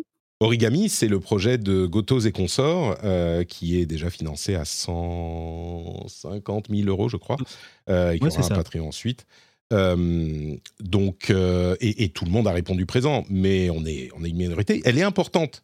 Ce type de, média est hyper important parce qu'il faut une presse sérieuse, indépendante, spécialisée. J'aime beaucoup les influenceurs et je, je suis euh, pas du tout en train de critiquer le métier. Enfin, le métier, oui, d'influenceur, mais c'est pas le même métier et on a besoin de gens indépendants. Mais je crains qu'on soit une, euh, une minorité, quoi. Je- je- on va revenir vers Maxime, et on va peut-être rester un petit Oui. peu plus longtemps une fois que tu nous auras quitté, Pia. Mais avant que tu partes, évidemment, je pensais que tu en parlerais peut-être, mais euh, je, je ne veux pas ne pas évoquer euh, la question du Gamergate et de la représentation euh, des femmes Oui. dans l'industrie. Ah, j'avais oublié. dans le- T'avais oublié? Écoute, c'est peut-être bon signe. C'est peut-être bon signe quand même. Euh, dans l'industrie et dans euh, les jeux en général, moi, mon feeling de... Alors, Gamergate, c'est 2014, hein, donc on est euh, pile à, à- Enfin, quasiment à 10 ans. Euh, Ouais, moi, ouais. j'avais, j'avais été... Non, Vraiment dix ans plus tard. Ouais, vraiment dix ans plus tard, j'avais été, euh, enfin évidemment comme tout le monde horrifié, j'avais le jour où j'ai quitté Blizzard et où je pouvais parler de jeux vidéo, j'avais écrit sur mon blog à l'époque un, un long, euh, un long article sur tout ça. Mon feeling vu de d'ici, c'est que la représentativité dans les jeux vidéo a fait d'énormes progrès. Je veux dire la représentativité dans les jeux eux-mêmes a fait d'énormes progrès. Euh, dans l'industrie, bon bah c'est beaucoup plus lent. Ça en prend peut-être le chemin, mais on n'y est pas encore. Qu'est-ce que est-ce que c'est vrai, on est toujours juste ou- euh, 20% de femmes dans l'industrie et je Mm. crois que malheureusement ces 20% pi- prennent en compte tout ce qu'on appelle les, les postes soutiens. Alors il n'y a pas de, y a pas de, il y a pas de jugement de valeur entre les gens qui fabriquent les jeux et les gens qui vont euh, venir épauler le marketing, etc. Mais c'est-à-dire que si on, veut entrer dans le sein des saints euh, des gens qui, qui apportent leurs pattes sur le jeu et qu'on enlève tout ce qui va être marketing, RH, euh, euh, presse, communication, etc. Alors là, je pense qu'on chute. hein on chute. Il n'y a, pas assez de femmes, euh, c'est une réalité. Mais alors, y a pas, qu'une question de femmes. hein. Il n'y a pas assez de personnes euh, qui viennent de milieux euh, modestes. Parce qu'en fait, aujourd'hui, une école de jeux vidéo, euh, c'est 30 000 euros pour euh, avoir un diplôme, euh, pour être au chômage et trouver que des CDD ou des stages. Et c'est pas que 30 000 balles que tes parents doivent sortir. C'est aussi euh, le matériel, le PC. Parce qu'en revanche, le PC pour jouer, il est de moins en moins puissant. Le PC pour fabriquer, il faut quand même qu'il Mm. soit puissant. C'est quand même une réalité. Donc, euh, donc il y a des, il y y a des initiatives. Vous, je connais celles qui sont en France. hein. On pense euh, à la bourse JV. Euh, le truc a été lancé par euh, Michael Newton, qui, euh, bah, qui chaque année permet de payer les études de, de- de jeunes très motivés, parce qu'ils sont pas beaucoup pour le moment, ils sont une poignée, euh, qui viennent pas euh, de, de- des classes, je veux dire moyennes. euh, euh, voilà, enfin, checkons nos privilèges. moi, mes parents, ils auraient jamais pu payer cette école, par exemple. Moi, je suis 100% autodidacte. Hmm. Jamais personne n'aurait pu foutre 30 000 euros euh, payés, euh, je sais pas combien de milliers par an, plus On n'a hein. pas parlé de ça, mais je me demande même s'il y avait déjà des écoles euh, il y a 10 ans. Peut-être ça commençait, mais c'était plutôt l'Aril, c'était plutôt l'autodidacte. Rubica, c'est la plus vieille. Hmm. Rubica à Valenciennes, elle a quel âge? Rubica 5, 10, 20. Ah non, c'est 50 vraiment ans. vieux. Ouais, ouais, ouais, ouais, ouais. Euh, Rubica est née à Valenciennes du regroupement de l'Institut supérieur du design et de Supinfo Game. 2007. Bah tu vois, c'est pas si vieux que ça. Hein. On est euh, 2007, si c'est la première, la plus ancienne. Euh, je suis sûr qu'il en existait ici et là ou des programmes dans des uni- des universités, mais enfin bon, on, on- on- la Art question c'est pas le. Mieux que ça encore. Euh, Isard Digital, ça doit être tout début des années 2000, quelque Ouais, chose comme ouais. ça. Oui, Euh, je suis d'accord. Ouais. Isard. Digital, c'est encore plus vieux parce qu'en fait, au début. Alors, en revanche, Isard Digital, il faisait pas du jeu vidéo. Hmm, Ah, ah, c'est Peut-être pas ça. le début, Mais. C'est de l'animation 3D qu'ils devaient faire, mais du Mm. coup, ça s'est- ça a Exactement. muté. Voilà, c'est ça. Donc, euh, la- Vraiment, les cursus de jeux 2001. vidéo, je pense que c'est 2001. pas, c'est pas si si récent que ça. Enfin, peut-être qu'il en existait quelques-uns en 2013. Ça a mais- explosé en 10 ans, en revanche. Ouais. Oui, c'est ça. Mm. Mais du coup, oui, la, la représentation, représentativité, euh, tu, tu, tu Alors, concures. 2012, le Doritos Gate. Mhm. Ah là, je voulais quand même le dire. Ouais. Euh, moi, j'étais encore Il y journaliste. a une prise de Euh, conscience, 2000 quoi, à ce moment. ouais. Après, euh, là où il faut faire un peu attention, c'est qu'aujourd'hui, on a du recul, tant Doritos Gate que Gamergate. C'est- vite des choses qui sont relayées par des personnes qui sont très, très, très influençables sur Internet. Et on, le, vraiment, on a vraiment cette logique de. Cette logique de. Comment on appelle ça, là Les gens qui sont persuadés, euh, vous savez, que. On nous cache la vérité. Ah Les oui, complotistes. les Enfin, complotistes. je pense que William de- Oduro aurait des choses intéressantes à nous dire sur ce sujet euh, Ouais. que j'aime tendrement, euh, qui est la personne qui m'a appris le journalisme il y a tant d'années, 20 ans. Euh, donc euh, oui, euh, on a un avant, un après. Je dirais plutôt MeToo, hein, pour être tout à fait honnête. Le Gamergate. Aujourd'hui, c'est le Gamergate, c'est plus un. Honnêtement, c'est un plus un côté euh, mouvement de fond euh, de joueurs un peu, euh, un peu, un peu racistes ou un peu sexistes, euh, qui vont régulièrement se plaindre de tout ce qu'ils vont considérer comme étant euh, trop progressiste ou euh, leur retirer. euh, leur, leur identité. On sait quand même que l'identité du geek des années 60, pas très sexy parce qu'il aimait les sciences, c'est absolument terminé et ce depuis des années, des années. On est plus sur une crise d'identité de la masculinité. Ça y est, je l'ai dit. tous les gens qui me trouvaient sympa doivent me détester. mais on, a, on a, une vraie. Dans, cette émission, je pense pas que tu auras beaucoup de. Mais on a une vraie, on a une vraie. Euh, alors honnêtement, pour pas me mettre du côté des masculinistes, hein, surtout pas, je suis très très féministe, euh, je suis une sale gauchiste, mais on a un rapport quand même, je le vois nous euh, quand on fabrique des jeux vidéo, à l'effort, à la difficulté, au sacrifice, à avoir des gros biscottos parce qu'on est capable de faire plein de choses rapidement. Donc on a quand même, vous voyez, on a quand même cette espèce de toxicité qui est chevillée à nous. Et alors moi, la première, j'ai, je vais avoir 40 ans bientôt, donc c'est extrêmement difficile pour moi de d'oublier mes biais. d'oublier mes biais de ah il faut faire des efforts les jeunes hein, sinon on va pas réussir à sortir le jeu rassurez-vous je leur dis en même pas. temps mais... Non, mais c'est pas vrai, hein, on doit plus cruncher, hein, c'est fini. Ah non, enfin, il y a une différence entre faire des efforts et cruncher, tu vois. Si tu le dis, oui, il faut faire des efforts, il faut rester jusqu'à 10 heures, oui, dans ce sens-là, on sera d'accord, mais. Moi, j'ai méga crunché il y a 7 ans, on crunchait encore comme des bâtards. Bah, ça aussi, c'est un, enfin, un changement, en tout cas une prise de conscience. On en parle beaucoup plus de ces problèmes-là. Euh, il y a encore du crunch, mais j'ai l'impression que ça va un petit peu au moins dans le bon sens. Tu, dirais pas que euh, tu parlais de MeToo et qui a certainement, enfin évidemment amplifié, une résonance euh, monumentale, mais le, le, fait que tu, tu penses pas que Gamergate en fait a peut-être fait créer une prise de conscience chez les développeurs qui a évidemment amplifié parmi tout, qui a mené parce que quand on a vu l'annonce de euh, Horizon euh, Zero Dawn avec Aloy en tant qu'héroïne, on était encore là, on a l'impression que bah oui c'est normal, machin, tout va bien. Mais à l'époque, on était encore à un moment où quand le projet a été greenlighté, les financiers qui donnaient le budget disaient vous êtes sûr une femme en héroïne quand même oulala euh, aujourd'hui ça se pose plus vraiment cette question donc c'est et, et, je me demande si c'est pas au Gamergate que cette prise de conscience a commencé quoi. Oui, alors ça, c'est ce qui est assez intéressant, c'est que quand il y a, oui. Alors oui, absolument, il y a du mieux, il y a quand même plus de femmes, etc. Euh, deux anecdotes qui vont vous faire rigoler. Euh, juste avant le Covid, j'étais partie pitcher un jeu chez Focus. Côté un peu féministe vénère, euh, il y a un petit silence dans la salle et il y a quelqu'un qui dit euh, euh, on a encore un slot euh, pour un jeu à demi-million. S'ils sont riches comme ça, focus, je sais pas faire. et ensuite, il y en a un autre qui a dit euh, Ouais, faut juste voir si on a l'énergie de se prendre encore quelques gamer getters sur la figure. Ah oui, d'accord. C'est rigolo. pour nous, c'est vraiment rentré. voilà, côté dev, c'est vraiment rentré. Et alors, un autre truc intéressant, j'ai une, une personne en reconversion archi talentueuse, Emmanuel, si tu m'entends, dans notre équipe, qui fait de la UI et qui est très copine avec quelqu'un de plutôt bien placé chez Arkane. Et quand elle, avant de faire sa reconversion, elle était plutôt euh, DA pour les. Bah, je vous en dis pas plus, je veux pas qu'on aille me la chercher parce que je veux la garder. Donc je dirais ni son nom de famille, ni ce qu'elle avait sur le jeu. Euh, bref, elle va voir son pote Sharkan qui est plutôt bien placé. Il y a quelques années, elle lui dit Bah voilà, euh, j'aimerais faire une reconversion il y a deux ans, je veux partir vers le jeu vidéo. Et le mec lui dit Tu m'aurais dit ça il y a dix ans, je t'aurais dit non. Mais alors vraiment non, même il y a quelques années. Hmm. Mais aujourd'hui, eh ben, comme on a des problèmes de diversité, ça va pas être facile, mais ça va, ça va être plus facile d'entrer maintenant. Il faut y aller, il faut prendre la vague. Mmh. avec beaucoup de cynisme, mais euh, beaucoup de. Ouais. Ah, c'est en, même temps, c'est le, c'est le but, quoi. Euh, faut que, faut y aller au forceps jusqu'à ce que euh, ça soit plus naturel. J'espère que ça, qu'on y arrivera, quoi. Mais, mais je ne je suis pas en train de me, me, me, bercer d'illusions dans mon camp en me disant ça va, j'espère, dans le bon sens, même s'il y a encore beaucoup de boulot, quoi. Tu me. Ouh, non, ça va, ça va trop lentement. quand en école de jeux vidéo, ils sont encore 30 garçons pour deux filles dans une classe. Euh, c'est difficile, c'est difficile d'être une fille. Là, il y a une nana exceptionnelle qui vient de m'envoyer un message. Euh, elle est créative director sur un jeu, un jeu qui va bientôt sortir. Waouh, un truc un peu hardcore, machin. Ça fait deux ans qu'elle tient euh, toute l'équipe de Pipou, qu'elle prend toutes les décisions difficiles. On le sait.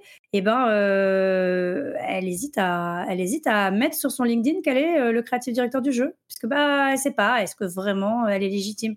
Ça, mmh. ça fout les boules quand même. Donc il y a un biais, hein, il y a un travail à faire côté, côté Nana, c'est sûr, pour être un peu plus, mais c'est bien, elle a fait le travail, elle est venue voir une autre fille en lui demandant et moi je lui ai dit: «Mais tu folle, fais la liste de tout ce que tu as fait, tu verras». la réalité, c'est aussi bien sûr que l'environnement est pas encore assez, assez safe. Il l'est pas, je vais pas vous mentir, il l'est pas, mais ni pour les filles ni pour les garçons, hein. le jeu vidéo, c'est violent, c'est pas safe.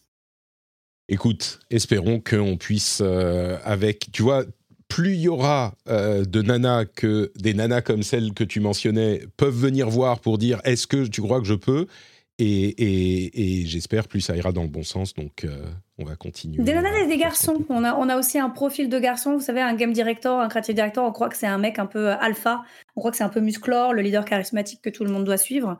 Euh, je crois que heureusement, alors l'avantage de discussion sur tout ce qui est toxique ou pas, ça n'aide pas que les filles, ça aide aussi pas mal de profils de garçons euh, euh, qui sont pas forcément, euh, tu vois, les, les, plus virils ou qui vont pas se mettre grave en avant, qui sont pourtant ont tout à fait des compétences en management. Et voilà, moi je vais pas call out des gens dans mon équipe, mais j'ai des gens dans mon équipe qui n'auraient jamais eu euh, des postes de management dans d'autres équipes parce qu'ils n'ont pas particulièrement réclamé pour les avoir et qui sont euh, parmi nos meilleurs managers. Mmh. Bah, écoute. Meilleur manager veut dire les gens travaillent bien, ils sont heureux. Quel concept incroyable. Merci Pia, tu nous disais que tu devais filer, donc je te laisse Oui, filer. Merci beaucoup d'avoir été avec nous. À Euh, très vite. Est-ce que tu, tu veux qu'on mentionne un truc spécifique de ce que tu fais pour que les gens te retrouvent ou, ou on te... Oh, on te voit? bah, on va se voir. euh, non, non, mais toi et moi, on va se voir fin septembre. En fait, ce que je vais faire, c'est que je vais rappeler tous les copains, euh, tous les Très copains de la presse et de l'influence pour euh, parler du jeu quand il va sortir. On va faire la com un peu euh, Parfait. comme on peut. Bah, De ce que tu m'en as déjà dit, je suis, comme je disais tout à l'heure, je suis impatient. Ouais, Merci beaucoup. À bientôt. À bientôt. bientôt, ciao, ciao. Salut. Alors, du coup, maintenant, on revient vers euh, Monsieur Von Yaourt. Il va falloir que je réarrange tout mon euh, panel, mais on va le faire. Euh, donc, Von Yaourt, Oui. On parlait de la presse. Et on Nous disait la communication. À moins que tu veuilles ajouter quelque chose sur ce qu'on Bah, disait en maintenant, fait, mais ouais, je voulais, je voulais rebondir sur une, une chose que tu utilisais de- tout à l'heure. Ta question, c'était euh, effectivement euh, le- la presse n'est plus vraiment un relais communicationnel euh, comme avant. Et du coup, à quoi sert-elle? Et la Mhm. question que tu posais, tu sous-entendais, c'est à quoi sert-elle pour l'industrie du jeu vidéo? Et euh, vraiment, c'est ce biais-là, à mon avis, c'est cette vision de la presse doit servir à l'industrie euh, qui, qui est la, la chose qui a changé ces dix dernières années, vrai, véritablement. Parce que c'est un vieux réflexe en fait tout simplement de la presse des années 90 d'e- d'être là pour parler de ce que fait l'industrie euh, pour en faire euh, la pub La presque la promotion ou- la mettre en valeur voilà on dit bah voilà ça c'est un ça c'est un super jeu jouez-y et tout euh, euh, à la limite on fait des interviews de développeurs et tout mais euh, il y a pas vraiment il y avait pas vraiment de ce travail de fond dur qu'est-ce qu'est l'industrie le Pia évoquait, euh, on ne savait pas ce qu'était le, le crunch, euh, dans quelles conditions était développé un jeu vidéo, ce qu'était un- euh, ce qu'était le game design. Tout, tout ça, c'est un travail que la presse a fait vraiment ces dix dernières années. Mm. Et un petit peu au-delà, mais qui, a vraiment muté, je trouve, euh, la, face de ce qu'est un média jeu vidéo, à tel point que maintenant, quand on écoute euh, Origami, tu vois, le- les copains de chez Origami, euh, dont trois anciens game cultes euh, de JV et l'ancien de No Life qui Moguri, tous ces gens-là, en fait, ils ont plus du tout envie d'être le relais communicationnel des éditeurs. Ils ont plus du tout envie d'être dans le dans la la marche forcée euh, en avant de toujours parler de l'actualité brûlante qu'il a, comme, comme on le disait, il y a 10 000 jeux qui sortent par an, donc c'est totalement impossible à faire. Euh, maintenant, sur ce euh, point, il y a 10 000 jeux qui sortent par an, et même les sites qui parlent des 10 000 jeux n'arrivent pas à survivre parce qu'il Bah y a une consolidation des groupes médias qui s'est faite, et on le, le- je voyais passer un tweet tout à l'heure euh, sur la une de jeuxvideo.com, qui est un site pour lequel j'ai Oui. malgré tout encore aujourd'hui, euh, enfin j'ai beaucoup de respect pour les gens qui y travaillent, qui font dans, dans le domaine du jeu vidéo quand même un travail qui est nécessaire euh, dans, dans cette- ce type de, de médias. Mais la une, c'était euh, alors euh, le sous-marin du Titanic, euh, il y a des feux de forêt là-bas, enfin j'exagère mais à peine quoi. il y a des promos super sur ce vélo Ouais, connecté, ce ça, genre ouais. de choses quoi. Mais, mais en fait ça, ça, ça montre la, la mutation des modèles parce que quand je disais origami, ils veulent s'a- ils veulent s'affranchir de tout ça et faire juste du, du de la pure information sans faire du relais communicationnel, le faire à leur rythme et trouver le- choisir là où est l'info et la mettre en, en avant. Effectivement, c'est un c'est un truc qui est qui est une mutation profonde parce que euh, moi je vois ce que j'ai commencé euh, dans la presse en étant euh, j'ai cherché bah, à peu près il y a 10 ans je commençais à, à chercher des piges en fait tout simplement dans la presse et le premier réflexe c'était d'envoyer des tests c'était Bien de, dire bah voilà moi je peux je peux vous parler de ça je peux vous faire un test plus du tout maintenant. Maintenant, quand je quand je que- quand j'arrive avec un média, même quand j'ai été recruté chez Gamecult il y a il y a quatre ans, je suis arrivé en pitchant un dossier sur l'environnement et le jeu vidéo, si tu veux. Mm. Pas du tout en faisant des tests. Mm. Euh, c'est une chose qui est, qui est complètement différente. C'est vraiment, il y, a un, il y a un but maintenant informationnel qui va distinguer en fait de la pratique des influenceurs, qui est d'être les, re- les relais de communication des éditeurs, où euh, euh, eux, et c'est c'est très bien, hein, moi je critique, je critique pas leur... les mutations Non, mais c'est pas le même euh, travail, du modèle de communication. C'est exactement pas le même travail. C'est c'est que le, le même le travail du- de, la, de presse de, de la presse jeux vidéo a presque muté par lui-même en fait ces dix Ah. dernières années pour se recentrer vers plus de l'investigation, du journalisme, des conditions de travail dans l'industrie. Tout ça, c'est je trouve une plus-value qu'on peut pas retrouver ailleurs pour le coup. Alors effectivement, la presse euh, spécialisée, je ne sais pas quelle forme elle prend aujourd'hui puisqu'elle est encore en mutation, mais, mais la Mm. presse spécialisée dont on parlait, Pia évoquait le Doritos Gate euh, en 2012, et le Doritos Gate, c'était euh, euh, le moment de la réalisation, enfin pas de la réalisation, mais disons que pendant très longtemps, la presse et l'industrie qu'elle traitait avaient une relation Des, des de- oui, enfin, il y avait vraiment une relation qui était plus que, que proche. On n'était pas. euh, C'était je pense que c'était- oui, oui, tout à fait. c'est- L'un avait plus- besoin de l'autre. L'un avait besoin de l'autre et l'un finançait l'autre. Euh, Oui. et, et en 2012, je pense qu'on avait déjà, et c'est pour ça que le Doritos Gate a fait un scandale, le scandale qu'il a fait, euh, là où il- ce type d'opération avait eu lieu euh, à de nombreuses reprises avant, et ça s'était ça s'était pas autant vu, ça s'était pas au- ça avait pas été autant discuté, parce qu'il y avait une conscience, une éthique journalistique qui était en train de naître dans ce groupe de journalistes qui sans doute étaient peut-être un petit peu plus âgés ou qui avaient un petit peu plus de bouteilles. Et, et donc, la, la- comment dire, l'importance de... euh, alors, je suis pas en train de dire que les gens de, euh, de, de console plus ou de joystick, tu vois, ils étaient euh, corrompus. C'est pas du tout ça que je dis. Mais Non, surtout ceux de la fin, non. Oui, pas, pas vraiment. Non, mais tu vois, si on remonte aux années 90, bah, ou même au dé- allez, on va dire début des années 2000, Début des années 2000. Euh, ouais, ouais. les retours que j'ai eus moi dans mes dans mes, mes pe- petits passages dans les relations de, de relations de presse, dans les PR, RP. euh, bah, il y a des gens qui me disaient oui, enfin, il y a une époque, euh, c'était les voyages à Hawaï, euh, les, les prostituées pendant le week-end, la drogue qui tourne. Oui, enfin, oui. tu vois, c'était genre, on a l'impression, mais c'est quoi C'est un concert de. de tu vois, c'est un, groupe de, de, de, un groupe à succès qui fait sa tournée. C'est quoi? Eh ben, On était un petit peu dans cette. Il y avait tellement d'argent dans le jeu vidéo à l'époque euh, et dans la presse que c'était. euh, bon, bah, il y avait ce genre de dérive. Déjà dans le début, début milieu des années 4 euh, 2000, ah, c'était plus ça, quoi. C'était beaucoup plus clean. le- Oh. Les médias avaient grandi.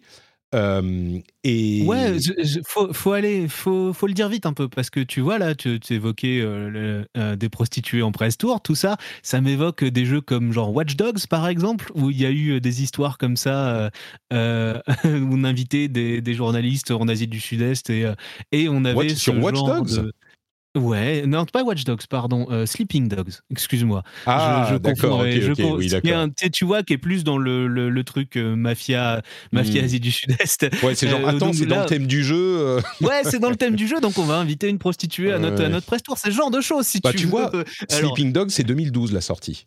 Donc ouais, bah, est, tu vois, quand euh, je te dis, quand je te dis, il y a 10 ans, c'est encore des choses qui Ouais, existaient. ouais. Et les voyages à Hawaï, j'en ai vu il y a très peu de temps, euh, qui étaient des, de la, pré- des gens de la presse qui étaient invités à Hawaï pour faire un hands-on sur un jeu.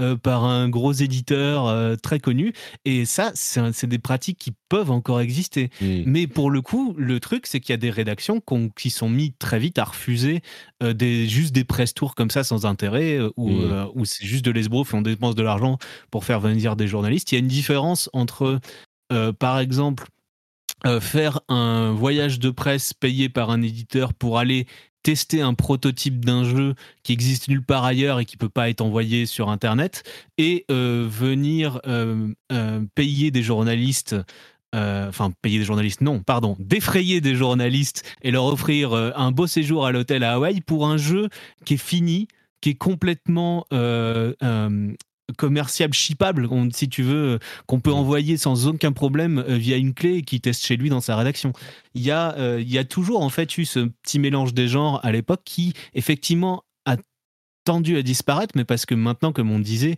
les relais communicationnels se font par les influenceurs et tout, qui sont Mm. des gens beaucoup plus facilement corruptibles, surtout il y a une dizaine d'années où il y avait eu pas mal de publicités déguisées de youtubeurs et d'autres choses. Maintenant, si tu veux, les médias JV qui restent sont ceux qui avaient à peu près les mains propres à l'époque. Mmh. Et beaucoup d'autres ont, ont, disparu ou ont complètement muté. Euh, pour devenir autre chose. Et euh, ceux qui restent, c'est ceux qui étaient un peu le, haut du panier et qui ont eu toujours un peu la confiance de leur public. Euh, ouais, je, alors je suis pas un spécialiste parce que je suis plus complètement dans le truc. Je sais pas s'il y a énormément de, voyages. Et puis peut-être que à Hawaï, tu le fais évidemment. C'est plus sympa que de le faire à Londres. Et si tu reçois la presse du monde entier, je pense qu'il y a des contraintes aussi de développement qui font que tu veux ton build là et pas de l'envoyer dans toutes les rédactions du monde si tu es à deux mois de la sortie, j'en sais rien. Mais tu vois, même à Hawaï, euh, c'est sympa, mais c'est pas euh, les fêtes avec euh, les, les, On va vous faire monter dans un F-14 pour, pour tester le truc, dans le... alors que vous venez parler d'un, d'un, d'un, jeu de, de plateforme, tu vois.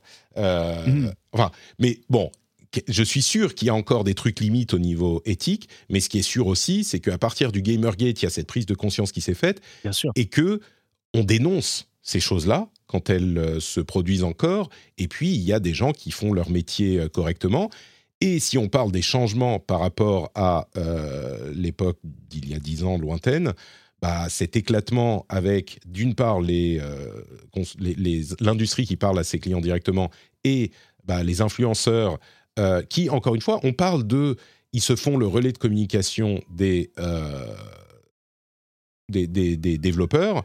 Alors, il y a de ça, évidemment, mais il y a aussi une autre composante qui est, j'allais dire, qui est très différente de euh, ce qu'on voyait dans la presse spécialisée. Mais en même temps, je ne sais pas si c'est 100% vrai, euh, ils le font beaucoup plus, c'est qu'ils sont prescripteurs. C'est genre, ce type, il est sympa, il correspond à ce que je fais, euh, à ce que j'aime. Et eh ben, s'il aime bien tel jeu et qu'il y joue, ça va me donner envie et je vais le découvrir alors que j'aurais pas trouvé dans la, montagne de jeux qui sort ce mois-ci ou cette semaine-ci, euh, bah, je l'aurais pas découvert. Donc il y a un moyen de euh, d'avoir une recommandation d'un jeu qui pourrait me plaire parce que cette personne je l'aime bien et quand je reviens à la presse spécialisée des années 90, 2000, euh, voire début 2010, il y avait des noms aussi. C'était des gens que tu suivais parce que c'était telle personne. Alors, ils étaient regroupés dans une rédaction, mais il y a des gens qu'on connaît euh, peut-être encore aujourd'hui qui étaient, qui sont des gens qu'on connaît parce qu'on les connaissait à l'époque. Donc, il y a un petit peu de ça, évidemment, avec, euh, je pense et j'espère, une, une éthique journalistique plus qui, qui, est sur le devant de leurs préoccupations les influenceurs ne se considèrent pas, ne se revendiquent pas d'être des journalistes. Au minimum, ils, ils, doivent être clairs sur ce qui est payé ou ce qui n'est pas payé. Et je pense qu'aujourd'hui, ils le sont. C'est euh, beaucoup mieux, c'est beaucoup mieux aujourd'hui que ça l'a été effectivement il y a dix ans. Euh, on peut citer même les, gens qu'on aime bien, qu'on n'a rien à reprocher. Quand je vois par exemple Atomium, pas typiquement, euh, qui est un influenceur qui fait super bien son travail, et effectivement, il, quand, quand un stream est sponsorisé, c'est marqué en toutes lettres, il le dit, c'est clair, mais aussi quand il, du coup quand il a effectivement ce côté prescripteur, j'ai pas de doute sur le fait qu'effectivement il apprécie vraiment un jeu dont il dit qu'il l'apprécie et qu'il n'a pas été payé en sous-main parce que c'est tout ça, en fait, c'est une, une question de confiance. Et effectivement, la confiance qu'on pouvait avoir de manière inhérente dans certains journalistes à une époque, euh, peut-être même alors qu'ils ne le méritaient pas. Aujourd'hui, effectivement, comme on a euh, le côté extrêmement immédiat euh, de, Twitch, le, fait qu'on a l'impression d'être proche de ces gens-là, on peut, on peut leur, leur faire une confiance. Une fois qu'on a vu qu'effectivement, c'était des, des gens qui nous ont pas déçus, qui n'ont pas eu de scandale, qui n'ont rien eu. Ils sont là depuis des années, ils font, ils font bien leur travail d'influenceur. Et du coup, ces, ces gens-là, effectivement, il faut, on peut leur faire confiance sur le côté prescriptif.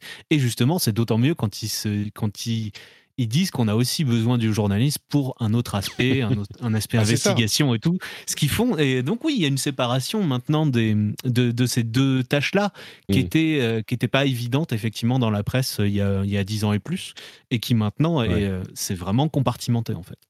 Et, effectivement, pour revenir sur la question de euh, la, transparence sur euh, les opérations euh, rémunérées, c'est évidemment une obligation légale, qui est, ce qui était déjà le cas depuis toujours. C'était peut-être pas aussi clair pour certains. Il y a, voilà, c'était déjà le cas, mais on se souvient que ah bah, il, y a, eu des histoires. non, mais évidemment, il y a encore eu même de il y a grosses encore eu des régies. hein. récemment. euh, c'est, Oui, bien sûr. Mais, mais il y a 10 ans, c'était presque une systématicité dans certaines, certaines Ouais. régies de pas déclarer Hmm, euh, les, les opérations euh, euh, promotionnelles, alors que là, euh, pour le coup, c'était que- déjà illégal. Ce que je veux dire, c'est que euh, s'ils le font aujourd'hui, en- euh, encore heureux, tu vois. Maintenant, c'est il faut que les choses soient claires. Euh, mais on peut aussi évoquer dans la communication le fait que les médias généralistes euh, se font aujourd'hui beaucoup plus le relais euh, de l'actualité jeux vidéo euh, qui- qu'il n'y a une dizaine d'années. Euh, on avait déjà, euh, je me souviens, dans les press tours, euh, qui nous se faisaient pas à Hawaï. hein. C'était euh, hôtel pourri à Irvine. euh, tu, tu fais le truc en trois ça. jours. C'était pas un hôtel d'aéroport au Texas, ce genre de Après, choses. ouais, pas tout à fait, mais, mais pourri, non, j'exagère. C'était un hôtel tout à fait normal. Bon, et, et- et je peux vous dire que les trois jours euh, aller-retour en Californie, tu les sens dans les dents. Mais Ouais. bref, c'était quand même sympa. Mais aujourd'hui, même à l'époque, on avait des gens du Monde, de euh, tu vois, des gens, des gens comme ça.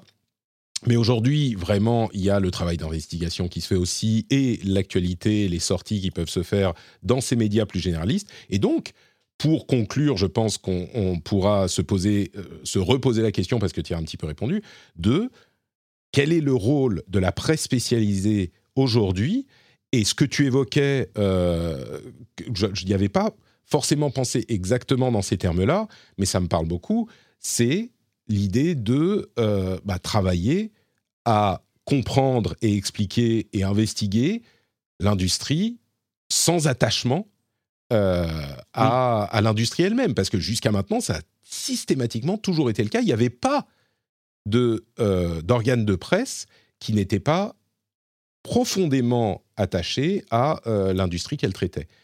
Donc, je... Oui, et bien sûr, et- et on peut, et on peut avoir euh, des, des relations euh, de, de personne à personne. Quand on est Ah, journaliste, par exemple, évidemment, c'est impossible de ne pas en avoir. Évidemment, on, on a même des sources qui sont dans l'industrie, Mm. on, connaît des, on connaît des gens, tout ça, mais la, la chose, c'est de pas être inféodé euh, à, à l'éditoriat, à l'argent qu'il y a, de pas être aussi de, dans l'idéal, même si c'est compliqué hein, souvent, dans l'idéal de pas toucher l'argent directement publicitaire euh, de, des éditeurs et tout, mais même si ça s'est fait, et ça s'est fait, ça s'est fait pour les sites pour lesquels je bosse, parce que euh, le, même les magazines, même Canard PC, même Gamecult, tout ça, en fait, le- si tu veux, les revenus publicitaires, pendant très longtemps, ça n'a été que que de l'industrie du jeu Ah, bah, vidéo. depuis le début. Et c'est, et Depuis le début. et c'est un, mais c'est un vrai souci parce que pourquoi Bien on sûr. pourrait pas avoir euh, l'argent des rasoirs et des, et des montres et des bagnoles? Enfin, les, les gens qui nous, qui nous lisent, c'est des, gens qui ont entre 20 et 50 ans, si tu veux, qui ont un pouvoir Ouais. d'achat, qui, euh, qui, qui sont des, des gens normaux qui achètent normalement. Donc il y a, il y a toujours eu cette, euh,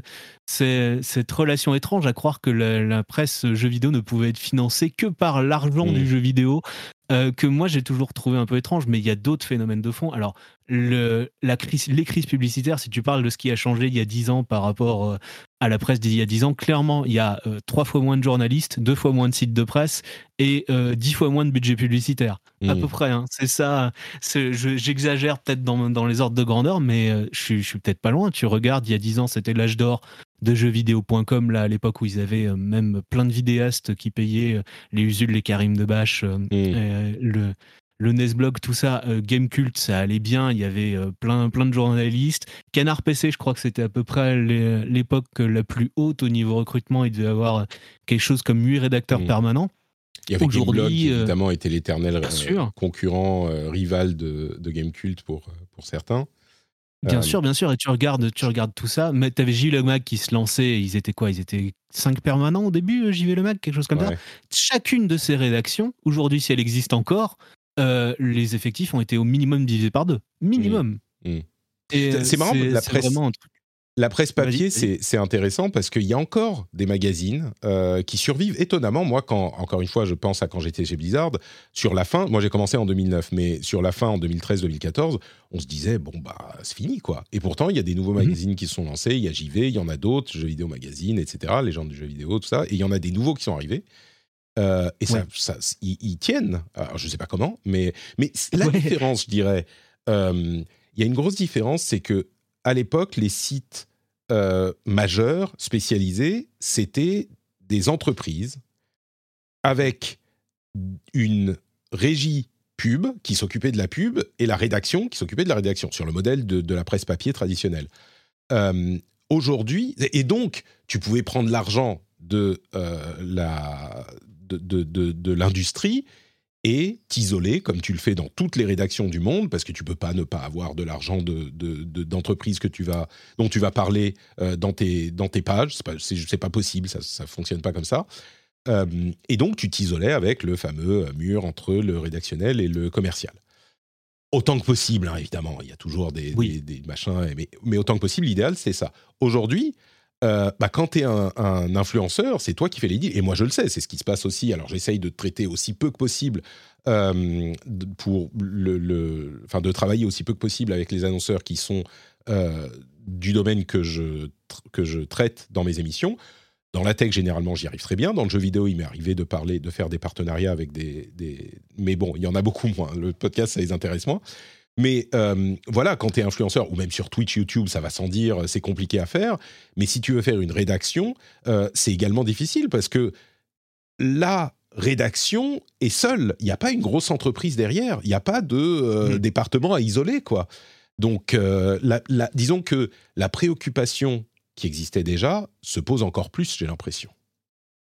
Oui, bien sûr. Et c'est une, une chose qui est vraiment liée en fait aussi à l'effondrement du marché de la pub, mmh. qui a été. Moi, j'ai quand je suis rentré chez Canard PC en 2015, j'y suis resté qu'un an parce que on a eu une crise publicitaire majeure en 2015 qui fait que le, prix de la pub, c'est mais on a eu des pertes de je sais pas 20-30% quelque chose comme ça.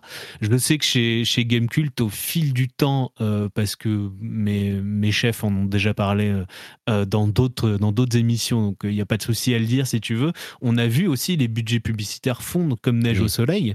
Euh, au fil du temps et du coup ça, ça demande d'autres modèles. Quand on, il y a 10 ans, précisément 10 ans, euh, il y a Merced qui était le, euh, la boîte anciennement Future France, Yellow Media, tout ça, qui avait Joystick, Console Plus, Joypad, tous ces magazines-là qui, sont, qui ont tous fermé en 2012 tout simplement parce que l'édition traditionnelle des magazines jeux vidéo avait complètement changé de modèle et ce qui, est resté après, c'était les, les indépendants, c'était Canard PC, c'était mmh. JV Le Mag, parce que c'était plus possible de, de, de, vivre uniquement du revenu publicitaire de la, de la presse papier. Il fallait euh, des, reins solides au niveau des abonnements.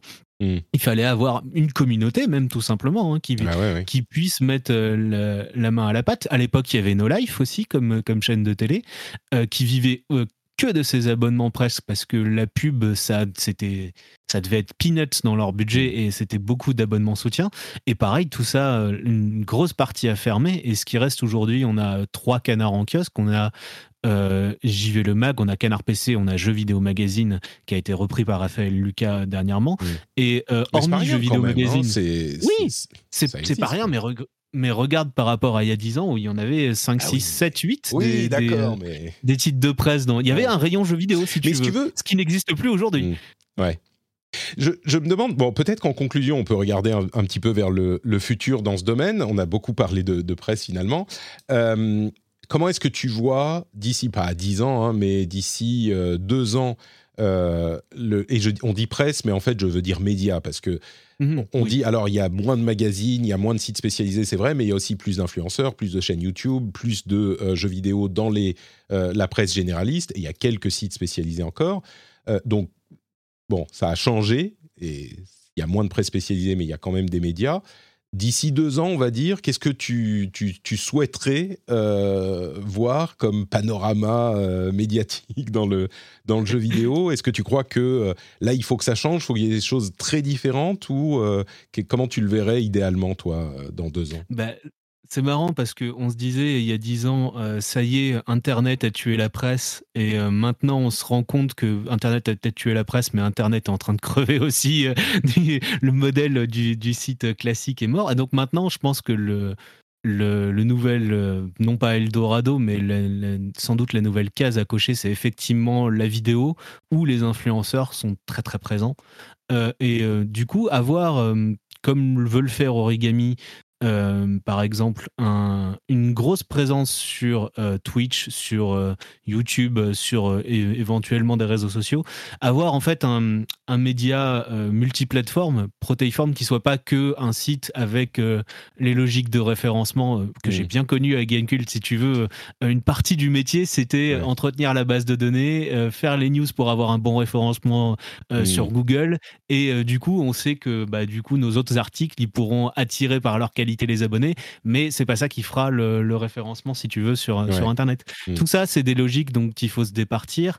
Et euh, je trouve qu'effectivement, euh, comme veut le faire Origami, faire une sorte de, de, de présentation vidéo, podcast, euh, éventuellement boîte de production pour des contenus, qui, ré, qui réintégrer pas seulement des journalistes, mais aussi des influenceurs s'ils sont pertinents sur certains sujets, c'est logique. Ça doit être un peu transmédia, ça doit profiter, je pense. Ouais, donc c'est plus, la presse, quoi. La presse, de, de fait, la presse, dans le sens même si on parle pas de papier, mais si on parle de mots sur une page, euh, même, euh, tu vois, Internet virtuel, bah, c'est plus. Il y en aura peut-être encore, mais au sein d'un truc plus, plus complexe. Je, je pense que ça peut, ça peut exister en, parallèle. Je pense que Canard PC, euh, je dis pas ça parce que mm. j'y bosse, le font bien. Ils se sont, ils sont rendus compte il y a quelques années que pour leur survie, c'était indispensable de se diversifier et de passer une, une bonne partie de leur rédactionnel en vidéo.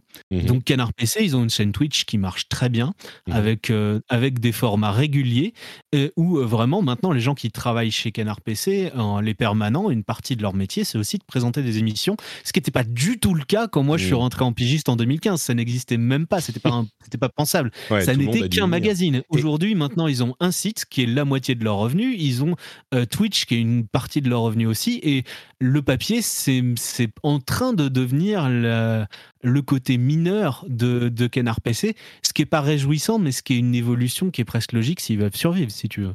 Au final, j'ai l'impression que, euh, un petit peu comme d'autres industries qui ont été disruptées par Internet, euh, finalement, le, les, la presse a été euh, plus ou moins vaincue, plus ou moins, hein, parce que comme on le disait, il y a encore des titres de presse, de papier, enfin, a été amputée euh, par le net. C'est indéniable et c'est arrivé à plein d'industries. Mais les journalistes, eux, restent et s'adaptent à d'autres formats. Et c'est peut-être ça qu'on peut euh, souhaiter. La survie Ceux de la qui restent s'adaptent à d'autres formats, oui. Ouais, mais, c'est tout ça qu'on pourrait dire. Oui, c'est ça. C'est que évidemment, il y aura pas de la place pour tout le monde, mais que hmm. euh, et puis il y en aura peut-être des nouveaux aussi. Tu vois, c'est pas forcément. Il faut pas avoir été chez Gamecult ou Canard PC ou Joystick ou Joypad pour faire un travail euh, respectable de journalisme, euh, un travail de journalisme respectable sur, euh, sur d'autres formats que juste l'écrit, même si évidemment l'écrit peut compter. mais, mais oui, donc pour synthétiser un petit peu tout ce qu'on a dit, je crois que ce que moi j'espérerais, c'est que on trouve dans ces nouveaux formats l'expression de, de, professionnels du journalisme qui sont attachés à euh, un travail sérieux, éthique. Euh, oui, surtout. oui, c'est ça. Surtout éthique. C'est par ça que ça va survivre, je pense. C'est passé par euh, la démarcation dans le qualitatif. parce que faire de la quantité, euh, faire euh, juste des news brutes pour faire des news brutes ou, faire euh, de la polémique juste pour faire de la polémique. Mm. Tout ça, ça, ça, ça peut attirer un public, mais c'est pas un public pérenne, c'est pas un public qui finance. Il y a déjà une, un gros, gros souci. Je vois que tu es en train de passer le Twitch d'Origami là qui a réussi. Bah, y en a... Leur proposition, c'est juste de l'éthique en fait. Hein. C'est de l'indépendance, de l'éthique, de faire du journalisme qualitatif. Et euh, le souci qu'on a, nous, depuis des années dans la presse jeux vidéo, c'est d'attirer un nouveau public, d'attirer de la jeunesse, euh, d'attirer, euh, pareil, SN Turbo, tu vois, c'est très bien, c'est super, ça reprend un, un, vieux concept, mais je pense que chez Canard PC, comme chez SN, comme nous à Gamecult à l'époque, on disait nos, nos lecteurs moyens, il avait 32 ans, 33 ans, donc c'est pas un public jeune, si tu veux, bien qu'on mm. parle de jeux vidéo, qui est pourtant un objet assez jeune par essence. Euh, bah, culturellement, tous les jeunes jouent aux jeux vidéo. Donc c'est vraiment, pour moi, le prochain grand chantier de la presse jeux vidéo, c'est comment ramener un public qui soit jeune ou qui soit euh, en train de rentrer dans mm. un pouvoir d'achat qu'à une toute petite vingtaine, si tu veux. Et ces, ces gens-là, comment les capter? C'est vraiment ça la grande question qui va se poser à nous. Est-ce que je veux pas prolonger l'émission ad vitam, mais est-ce que quand on a, ah oui, 20, 21, 22, 23 ans, 25 ans, euh, on commence à s'intéresser à ces questions qui nécessitent une éthique journalistique? Ou est-ce qu'on n'est pas... Enfin, moi, je pense à quand, j'étais jeune, je ne sais pas si euh, ça m'intéressait autant, peut-être que oui, peut-être que j'ai un, souvenir biaisé de, de ma propre jeunesse. Euh, mais je me demande s'il n'est pas naturel que, euh, tu vois, quand tu as 17, 18, 19, 20 ans, tu es encore sur euh, l'excitation de l'influenceur machin que tu suis depuis que tu as 13 ans, et que c'est un peu plus tard que tu commences à plus te poser des questions. En, gros, je me demande s'il n'est pas vain de se dire, on va aller chasser sur les terres de euh, Squeezie et Mr Beast, et, pas, pas, sur la forme hein, de ce qu'on va faire, mais essayer d'attirer ce public-là, alors que c'est un public qui n'est pas intéressé par cette manière d'aborder euh, le métier. Quoi. Je sais pas, là, j'ai, vraiment, des avis sur plein de choses, là, j'ai pas vraiment d'avis là-dessus, mais je me pose la question. Je pense que c'est pas tant une question de, de prendre un public qui est sur un autre segment, si tu veux. Euh, parce que je peux pas me projeter moi dans la tête d'un adolescent aujourd'hui. Si tu veux, j'avais 24 ans au moment du Gamergate ou de ce genre de choses, non, du Doritos Gate. Euh, tu vois, euh, je suis né en 89. Quand j'ai- quand j'avais 17-18 ans, je lisais Joystick, je lisais déjà Mm. Canard PC, euh, je m'y suis mis, ouais, pareil, vers 18 ans, tout ça.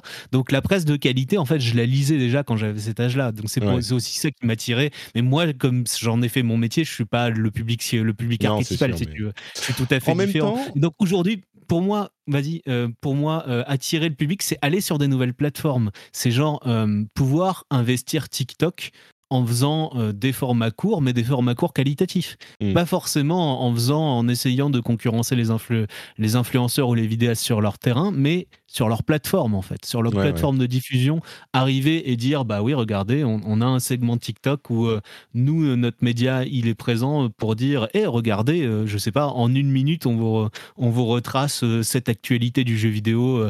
Euh, avec, avec une vidéo claire, explicative, synthétique où on met euh, quelqu'un en avant. Ça, nous, on avait notre CM de Gamecult qui avait commencé à le faire et je pense que Ah, c'était la bonne. bien ce qu'il faisait. Euh, Oui, c'était vachement bien ce que faisait. Antoine et je pense que c'était la bonne, c'était la, la bonne bonne approche, démarche en fait pour attirer un, un public, un public plus jeune et renouvelé. Mais Qu'est- qu'est-ce qu'il ça fait, demande du temps. Et il est toujours chez, chez Gamecult est chez actuellement. je vous en- il, est, il est encore, ouais, il, a- Il, il a faisait un pas travail, pu, euh, euh, un travail ouais. formidable euh, sur les vidéos courtes, justement. et bref. tout à fait. Euh, Moi, j'aime beaucoup ce qu'il faisait. Ouais. Antoine, tu- on peut dire son nom C'est Antoine, tout à fait. Ouais, Antoine. ouais. N6 sur Twitter.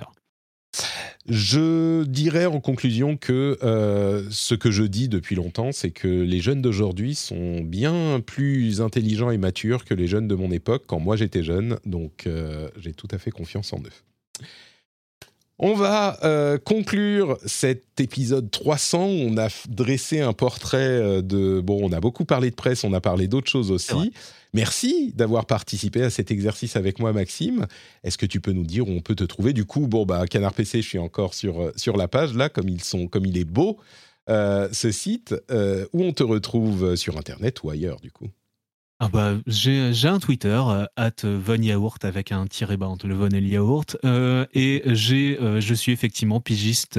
J'ai été pour Canard PC Hardware et là je vais revenir dans le Canard PC classique pour le mois d'août où je parlerai normalement d'une audience qui a eu lieu avant-hier à Quantic Dream pour la fameuse affaire des photomontages. Malgré ce que dit Guillaume de Fondomir, les affaires ne sont pas tout à fait derrière lui. Donc, euh, je, je vous en parlerai normalement dans le canard PC du mois d'août. Magnifique, merci beaucoup. Pour ma part, c'est Note Patrick un petit peu partout. Euh, Vous avez les liens vers tout ce que je fais dans les notes de l'émission. Euh, vous avez les liens vers le Discord, par exemple. On pourra prolonger la conversation si vous le souhaitez. Il y a le Twitch également, puisque le rendez-vous jeu est un média moderne qui est également disponible sur Twitch. Peut-être qu'il va falloir que je commence à, à streamer sur TikTok. Il paraît que ça marche bien. Euh, et vous pouvez aussi soutenir sur Patreon, patreon.com slash rdvjeux, si vous appréciez la manière dont on traite les informations et l'actualité. Je vous remercie tous et toutes de nous avoir écoutés. On sera de retour dans une semaine pour un épisode classique normal où on parlera de ce que vous savez déjà, de l'issue de l'audience euh, FTC Microsoft et euh, d'autres actus évidemment. Et puis après, ça sera les vacances. Il y a encore des trucs spéciaux avec un peu de nostalgie parfois, des portraits euh, pendant un petit mois. Donc euh, la semaine prochaine, c'est encore un épisode classique. Et donc, on se retrouve à ce moment-là. Je vous fais de gros bisous et à très bientôt. Ciao, ciao.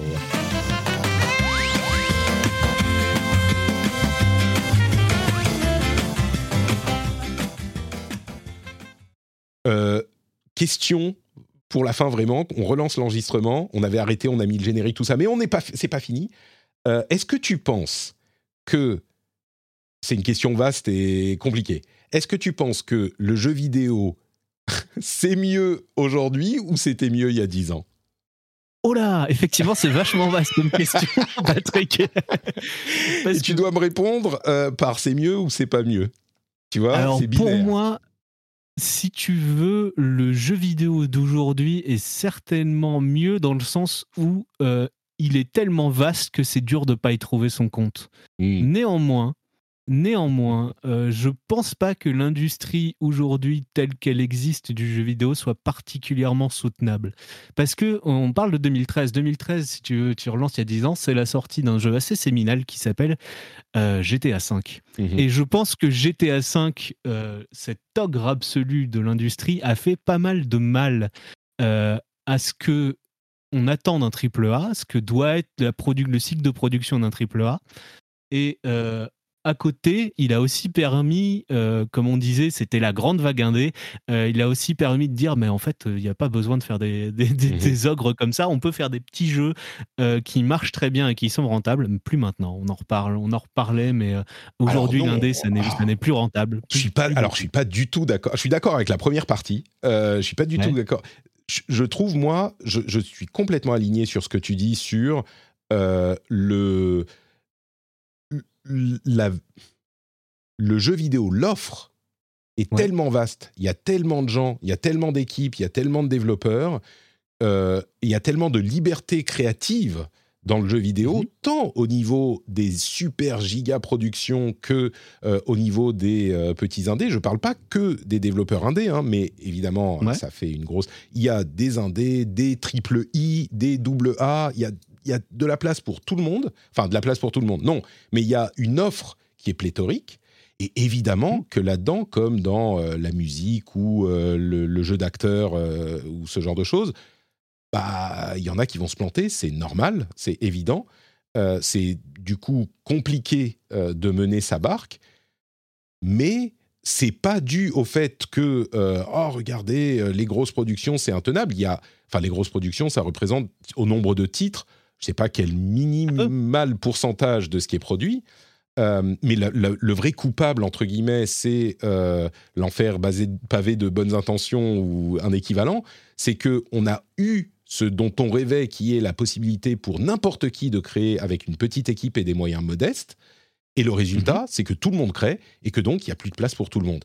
Et c'est ça le problème. Parce que l'industrie, on aurait dit il y a 10 ans, on aurait regardé il y a 10 ans où il y a. On, on aurait dé- on disait déjà à l'époque, je m'en souviens, ah mais rendez-vous compte, euh, il y a 10 ans, un jeu ça coûtait 5 millions à produire, aujourd'hui ça coûte 50 millions, euh, comment est-ce qu'on peut continuer? Ce n'est pas soutenable. Bah, aujourd'hui, les, les gros AAA, ils coûtent euh, 200 millions, on a vu les chiffres de Sony il n'y a pas longtemps, euh, et sans compter le marketing, donc on peut sans doute doubler ça coûte 200 millions, et puis il y a des jeux qui sont faits pour euh, 500 000 ou euh, 1 million et, qui sont financés euh, de manière compliquée par des indés, ou même des gens qui font des jeux dans leur euh, chambre tout seuls pendant 10 ans en mangeant des pâtes. Alors évidemment, c'est un exemple extrême, mais, euh, mais ça peut arriver. Il y a encore des jeux qui s'est présenté aujourd'hui, développés par une personne qui fait tout grâce aux outils de développement qu'on a aujourd'hui.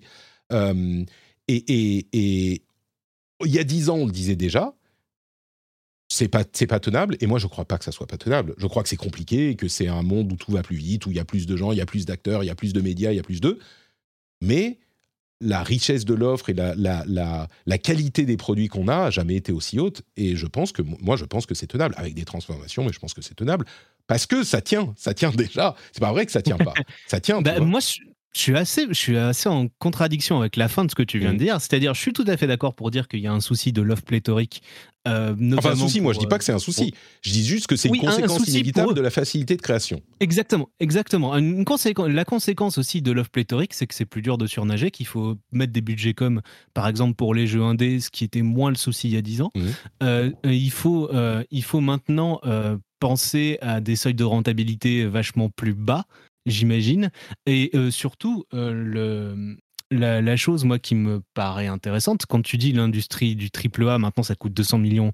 Effectivement, là, on vient de voir un document de la FTC euh, qu'ils ont mal, tu sais, ils ont mal mis le stabilo. Donc on peut voir ça, en ouais. transparence ce qui a écrit. Le stagiaire qui a mal, euh, qui a mal noirci le, le texte, On sait donc que The Last of Us Part 2, c'est 220 millions d'euros sans le marketing, Mm. que Horizon Forbidden West, c'est 212 millions sans le marketing. Mhm. Euh, ça, c'est des chiffres qui, en gros, foutent, le- foutent toute une industrie, enfin, tout, tout, euh, tout son éditeur en banqueroute si ça se rate. On est en train de voir, euh, en fait, ce qu'était l'industrie du cinéma dans les années 60. Tu sais, les, les grands peplums, là, les, Mm. les Cléopâtres et tout, où, euh, où en gros, si ça marchait pas, euh, t'étais sûr que la MGM ou, euh, Miramax foutait, foutait la clé sous la porte alors qu'ils produisaient 40 films par an, parce que les sommes sont telles, c'est tellement colossal comme budget de production que euh, c'est des c'est un enjeu absolu. Donc maintenant, donc, euh, ils sont obligés de foutre 200 millions en marketing pour espérer avoir euh, Oui, mais 500 enfin, tu millions de, l'exemple. de, de Tu prends l'exemple du cinéma, j'ai pas l'impression qu'il y ait plus de films à gros budget aujourd'hui. Hein. euh, c'est... Ah mais mais non, mais je te rappelle qu'entre les années 60 et aujourd'hui, il y a eu des trucs genre le nouvel Hollywood et euh, il y a eu euh, beaucoup de studios qui se sont cassés la gueule et, et ça, moi j'ai l'impression qu'on est euh, dans les années 60 du cinéma, du jeu vidéo si tu veux. Ah, où moi, euh, on a vu, mais tu regardes Bat- Star Wars Battlefront 2, Mhm. l'échec que ça a été. Non, mais il y en a eu énormément honte. des échec. Mais tu prends l'exemple de Battlefront 2, beaucoup, mais bah, ça- EA est toujours Ça debout. met hein. 200 développeurs, ça met 200 développeurs au chômage. Non, mais ce genre de évidemment. ce genre d'échec, si tu veux. Je suis pas, je suis Donc- pas en train de dire qu'il n'y a pas des accidents industriels dans cette industrie. Oui. Ça serait ridicule de, de prétendre un truc comme ça. Mais quand tu dis c'est pas tenable, euh, je, je- ce que j'entends c'est va y avoir un crash et toute l'industrie va se retrouver le nez dans la, le nez par terre, tu vois. Et Écoute, non. Mais ah d'accord. Donc si tu dis qu'il va y avoir des accidents industriels, là, A, oui, bien sûr, c'est possible.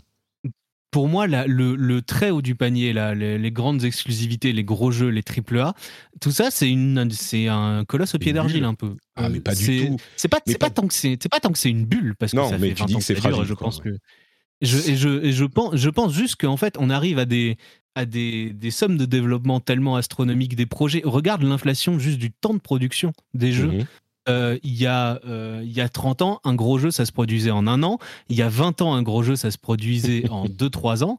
Il y a 10 ans, ça se produisait encore en 2-3 ans. Aujourd'hui, un gros jeu, un triple A, c'est 5, minimum 6, 7, cinq ans, ouais. 8 ans. Ouais. C'est Ouais. c'est hallucinant les temps de production. Donc t'imagines en fait le, le coût que ça demande de rentrer dans l'industrie, d'avoir juste sûr. cette industrie du triple A. Et c'est pour ça qu'il y a une césure telle entre la petite industrie du jeu vidéo qui a du mal à juste se faire connaître, euh, qui a du mal à avoir le budget comme pour dire bah regardez mon jeu indé il est super, Mm. et euh, la grosse industrie du jeu vidéo qui est obligée de mettre 200 millions en marketing et d'être sur Times Ouais. Square. euh, Alors, ce que je dirais- 4 pour se faire connaître quoi. Pour, pour te, te rejoindre à mi-chemin, c'est que je ne sais pas si ça peut aller beaucoup plus loin que ça. On est d'accord. Ouais, avec des développements de 5, 6, 7 ans, je ne sais pas si on pourra faire plus. Euh, je ne sais pas si on pourra faire des budgets plus gros. Ça me paraît d'ailleurs, celui qui a essayé de faire plus ambitieux, plus gros, c'est Red Dead Redemption 2. Et on a vu que, bon, ce pas forcément le succès qui- qu'ils espéraient. Et puis même, euh, au niveau de, l- de, de l'œuvre, euh, on était tous un petit peu perplexes sur la... la, la, euh, comment dire je, je perds mes mots, mais la pertinence de faire les choses comme ça. Mhm. Bon, il y avait aussi des choix euh, particuliers qui étaient faits par euh, Hauser, etc. Mais bref. Euh, mais par contre, euh, oui, les gros AAA, c'est des machines énormes et des machins. Mais là où je suis, s'il y avait que ça, ça me poserait des problèmes. Ah oui, Mais bien sûr. Là où Bien je sûr. suis pas du tout inquiet, c'est que il y a tous les indés et comme on le disait, les euh, I, triple I, les double A, les, les jeux, bon A ça existe peut-être pas forcément, mais qui, qui ont été pris par les indés. Mais on a énormément d'éditeurs et peut-être particulièrement au Japon qui font des jeux avec des budgets plus resserrés qui sont quand même ambitieux, mais qui sont pas des gros triple A démesurés. Donc c'est possible de faire les choses comme ça. C'est non seulement possible, mais ça se fait. Euh, donc il y a, il faut pas juger toute l'industrie sur God of War et The Last of Us. Tu vois, c'est pas Bien toute l'industrie et le reste. De... Imaginons même que demain euh, Santa Monica euh, fait deux ou trois jeux et, et ces jeux-là, c'est encore hyper particulier parce que c'est des jeux porte-étendard marketing d'une plateforme qui fait ses sous ailleurs. Donc c'est encore un cas euh, particulier. Mais on peut pas juger toute l'industrie juste sur ces points-là et tirer des conclusions sur toute l'industrie, ce qui se fait parfois. Et je l'entends, il y a euh, une, certaine frange de journalistes euh, qui bat ce, rythme et qui dit ah oui mais regardez c'est comme ça. Moi je trouve que c'est pas une vision globale réaliste de l'industrie aujourd'hui. C'est parcellaire et c'est pas factuel. Mais mais, mais, Mais la, sur- la question, la question, pardon Patrick, c'est aussi une question de- globalement de la taille du marché du jeu vidéo, qui, Mm. cesse- qui certes s'accroît, s'accroît, s'accroît, mais s'accroît pas au rythme où s'accroît le nombre de développeurs. Et euh, je pense, Pia l'évoquait tout à l'heure, euh, on paye pas assez cher les jeux vidéo. C'est une discussion que j'avais avec Mogori d'Origami en 2014, si tu veux, Mm. où on se disait, c'est bizarre quand même que ce jeu indé super que je l'ai payé euh, 15 balles, 20 balles, et Mm. maintenant je mets plus jamais, euh, vu que j'achète pas de personnellement de AAA, je mets plus jamais. euh, ah si, là pour Street Fighter 6, voilà, j'ai mis mes ah 70 très bien euros. c'est celui Si qui tu veux, si tu veux. Bravo. Voilà. Là, j'étais heureux de mettre mes 70 euros dans Street Fighter 6, si tu veux, et j'y joue tous les jours, donc je suis vachement content. Ouais. Mais, euh, mais c'est c'est plus un réflexe pour moi de mettre 70 euros dans un jeu. Je, et maintenant, je mets joueurs typiques 30 euros. aussi. Et, et oui, bien sûr, je suis pas un joueur typique, tout à fait. Le grand public et le, le grand public est un public consommateur de AAA, si tu veux. Mais euh, mais il y a, y a aussi le, le fait que que quand il y a plein plein plein de développeurs dont on a l'impression qu'en fait leurs jeux sont à peine rentables s'ils gagnent 10 Mm. centimes quand ils le vendent quoi parce qu'ils ont juste peur de, de mettre des jeux vidéo à vrai prix et il y a 10 ans je me disais que c'était une bulle le, le prix bas des jeux vidéo et euh, les seuls qui ont augmenté leur prix euh, dans l'intervalle c'est euh, les gros consoliers vraiment il y a Oui, maintenant il y a. Sony qui c'est pas les mêmes jeux. C'est pour ça qu'on disait les coûts de développement, ça se Mm. répercute aussi là-dessus. Euh, quand, euh, quand ton jeu il coûte 200 millions, bah, tu vas pas le vendre 50 euros, tu vas le vendre 80 euros.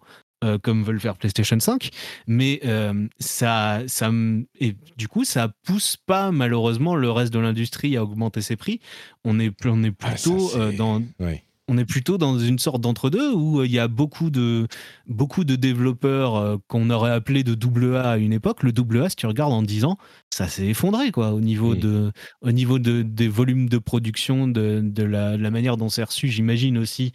euh, Oui, parce qu'il y avait beaucoup de- ça touche. Il y avait beaucoup de développeurs qui faisaient des double A rapides, mal foutus, qui Mhm. sortaient. euh, c'était, il y a, là, il y a eu un réajustement complet, quoi.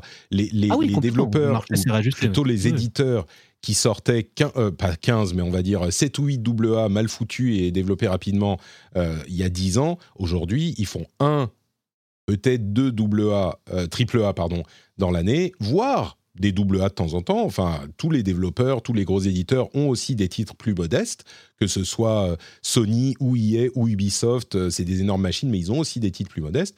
Et les jeux sont faits avec un petit peu plus de, soin, généralement, que ces double A pourris dont tu savais à l'instant où ils arrivaient sur le, sur le marché que ça donnerait rien.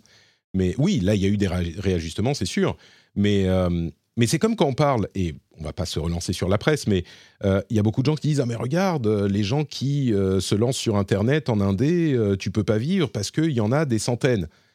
Alors oui, tu Mhm. peux pas faire vivre des milliers et des milliers de personnes, mais quand on dit on doit soutenir financièrement quelqu'un, ça veut pas dire tout le public de ce média, du jeu vidéo, doit soutenir tout le monde. C'est que si tu, crées- tu as ta niche, par exemple, euh, les, les- ceux qu'on évoquait euh, tout à l'heure, que ça soit les canards PC, les origamis, les sumimasen, euh, les, les, ou moi, c'est pas tout le monde qui va nous soutenir, mais il y en a suffisamment qui soutiennent suffisamment de gens pour que ça soit tenable. Et donc, la raison pour laquelle j'évoque ça, c'est que dans le jeu vidéo, de la même manière, on va pas juger euh, tous les jeux qui sortent de la même manière qu'on va juger les gros ou les petits. Il y a des indés qui se trouvent leur public, c'est difficile de surnager, mais il y a des indés, s'ils vendent 10 000 ou euh, 20 000 ou 100 000 jeux, eh ben, ça leur suffit. Ils ont fait leur, euh, leur euh, 100 000, c'est déjà beaucoup, hein, et déjà même 10 000, Ah oui. c'est pas mal. Mais je veux dire, on, on a parfois, j'ai l'impression, l'idée que bah, si tu n'as si pas vendu un million comme euh, Capcom ou, euh, ou, ou PlayStation sur chaque jeu, bah, ton jeu est raté. Bah non, il y a des indés qui vendent 10 000 et ils rentrent dans leurs frais, quoi. Donc, euh, bon, 10 000, c'est Bien encore sûr, une fois, c'est pour des tout petits jeux. hein, mais Ça peut C'est- arriver. Voilà, il faut, il faut une ou deux personnes sur un jeu à 10 000, à 10 000 Non, non, bien euh, sûr, bien quoi, sûr. Parce que complètement. 10 000 ventes un indé, s'il se vend en 15 balles, ça te fait, euh, ça, te fait 150 000 de. Évidemment, Enfin, c'est- vraiment pas grand chose, quoi. Il faut, On il faut faire vivre deux personnes pendant, pendant un développement de deux ans, quoi. Même Non, pas. mais je vais, je vais à l'extrême, hein, je veux dire, euh, Ouais. évidemment, qui la plupart des jeux doivent vendre beaucoup plus que ça pour être rentable. Mais ce que je veux Bien dire, c'est que euh, on n'est pas tous sur des, des objectifs aussi ambitieux que les, les gros jeux, quoi. Et, et, Ouais, et et- puis- et de fait, les indés ont commencé à prendre de l'importance il y a 10 ans.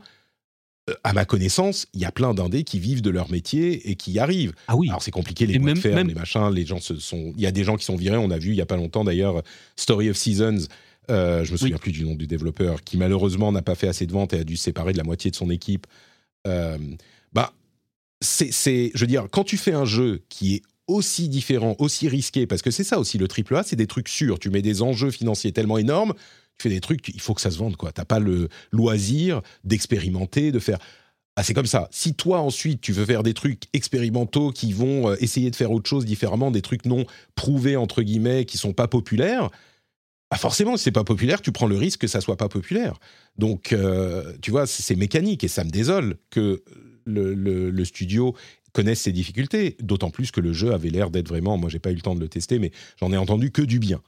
Euh, mais c'est le risque, quoi. Et je sais pas quel est le moyen d'organiser une industrie ou une société où tu élimines ce genre de choses. Après, on part sur d'autres débats, mais Oui. tu vois ce que je veux dire Bien sûr, non. Mais le- le- la- les régulations du marché, euh, c'est pas, c'est pas mon domaine de compétence Ouais. pour le coup. Il y a un autre truc dont je pourrais te parler, un autre phénomène qui est apparu euh, dernièrement, euh, qui était en partie une grosse partie due à, la pandémie euh, de Covid, mais euh, c'est aussi les, les contraintes à la production des matériels, si tu veux, les, les consoles. Moi, j'écrivais euh, en 2019 sur l'environnement et le jeu vidéo et je disais euh, matériellement, va y avoir un souci juste de production parce qu'à un moment, une, une industrie high-tech comme l'industrie du jeu vidéo, qui est tellement demandeuse de, de ressources matérielles, notamment de, de métaux, ça va poser, ça va peut-être poser un souci de demande plus haute que les moyens de production. Mm. C'est précisément le truc qui s'est passé un an plus tard quand PlayStation, quand Sony pouvait pas sortir à cette PlayStation 5 de ses lignes de production à cause de la pandémie, mais aussi à Alors cause oui, de la pénurie de semi-conducteurs. Sur oui, aussi. mais, c'était c'était à cause de facteur, l'une est l'une est conséquence de l'autre, si tu veux.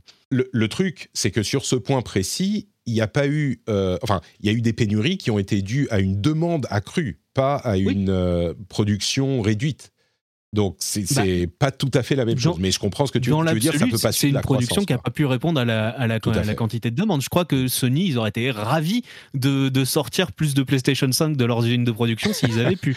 Mais Évidemment, euh, ce, que, ce que je veux dire, c'est que la raison pour laquelle ils pouvaient pas, c'est pas que euh, ils avaient plus, ils pouvaient plus produire de puces, c'est que d'autres personnes voulaient des puces aussi, spécifiquement à Exactement. cause de la pandémie. la, Maintenant, la concurrence dans, le, dans, le, dans les, les trucs de semi-conducteurs, effectivement, notamment le, c'est l'industrie de la voiture qui avait la Ah oui, priorité sur, euh, sur, le, sur les puces électroniques. Mais tu vois, tout ça, c'est des nouvelles questions, si tu veux, qui vont se poser. À l'industrie du jeu vidéo dans, dans les temps qui viennent, parce que ça a été un phénomène amplifié par le Covid, mais ça va pas être un phénomène isolé. Les pénuries de métaux, les pénuries de ressources, toutes ces choses-là, c'est des questions environnementales dont on sait qu'elles vont arriver, qu'elles vont devenir prégnantes. Et est-ce que l'industrie telle qu'elle est aujourd'hui, qui repose sur la vente de grosses consoles à un rythme tous les 7 ans à peu près, donc là ils disaient 8 ans pour la prochaine machine, est-ce qu'en 2028 ils auront de quoi euh, produire 200 millions de PlayStation 6 euh, à la sortie des usines en un an Je suis... On verra. Je, Ouais, moi je peux pas oui, dire oui ou non, je ça pas, je suis semble, pas un euh, oracle. Je peux imaginer qu'il y aura des difficultés, effectivement. Mais on peut imaginer un monde Ouais. où ça se passera pas si bien que ça. Ouais.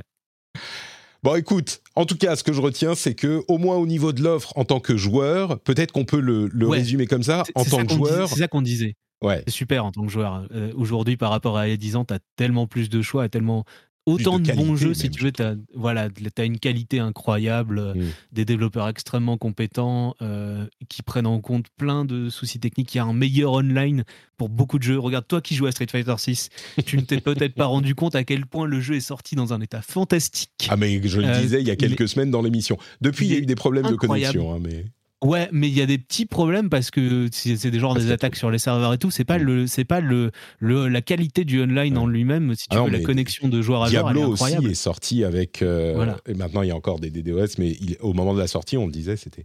Donc, la conclusion. Ok, la conclusion finale Voilà, de cet épisode, c'est que, en tant que joueur, on est euh, dans la meilleure situation, je crois, dans le meilleur des mondes possibles dans le domaine du jeu vidéo, mais il est également important de ne pas oublier de penser pas que en tant que joueur, mais aussi en tant que euh, consommateur et membre de cette industrie et de cette société, de la société dans laquelle on vit. Nous vivons dans une société, Maxime. Incroyable. Il ne faut pas c'est ça ta conclusion, Patrick. Bravo. Je te félicite. Merci beaucoup, Maxime. On se revoit bientôt. Merci, Patrick, pour l'invitation. À bientôt. Hi, I'm Kara Berry, host of Everyone's Business But Mine, and I am an all inclusive addict. Enter Club Med, the best all inclusive for you and your family. With resorts worldwide, from their family flagship resort, Club Med Punta Cana, to their only mountain resort in Canada, Club Med Quebec, they have everything you need to relax. With their 20 plus sports activities, wellness programs, you can dine on delicious cuisine and make memories with your family.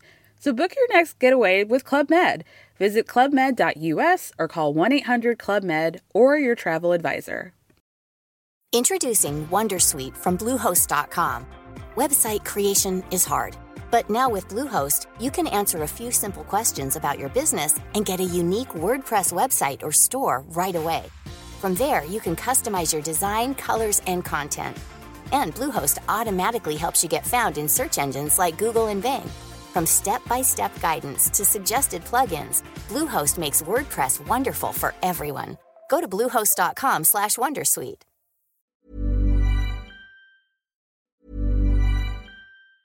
Hi, I'm Dory Shafrier, And I'm Kate Spencer. and we are the hosts of Forever 35. And today we're talking about Club Med, the best all inclusive getaway for families. Today, Club Med has nearly 70 resorts worldwide, from beachside resorts in the Caribbean and Mexico to magical locations in the Maldives and Morocco to ski resorts in the mountains from Canada to the Alps. Between their all inclusive family programming, wellness offerings, land and water sports, and their French heritage inspired food and drink offerings, Club Med is the best way to elevate your family getaway, no matter which location you're at. To learn more, visit clubmed.us.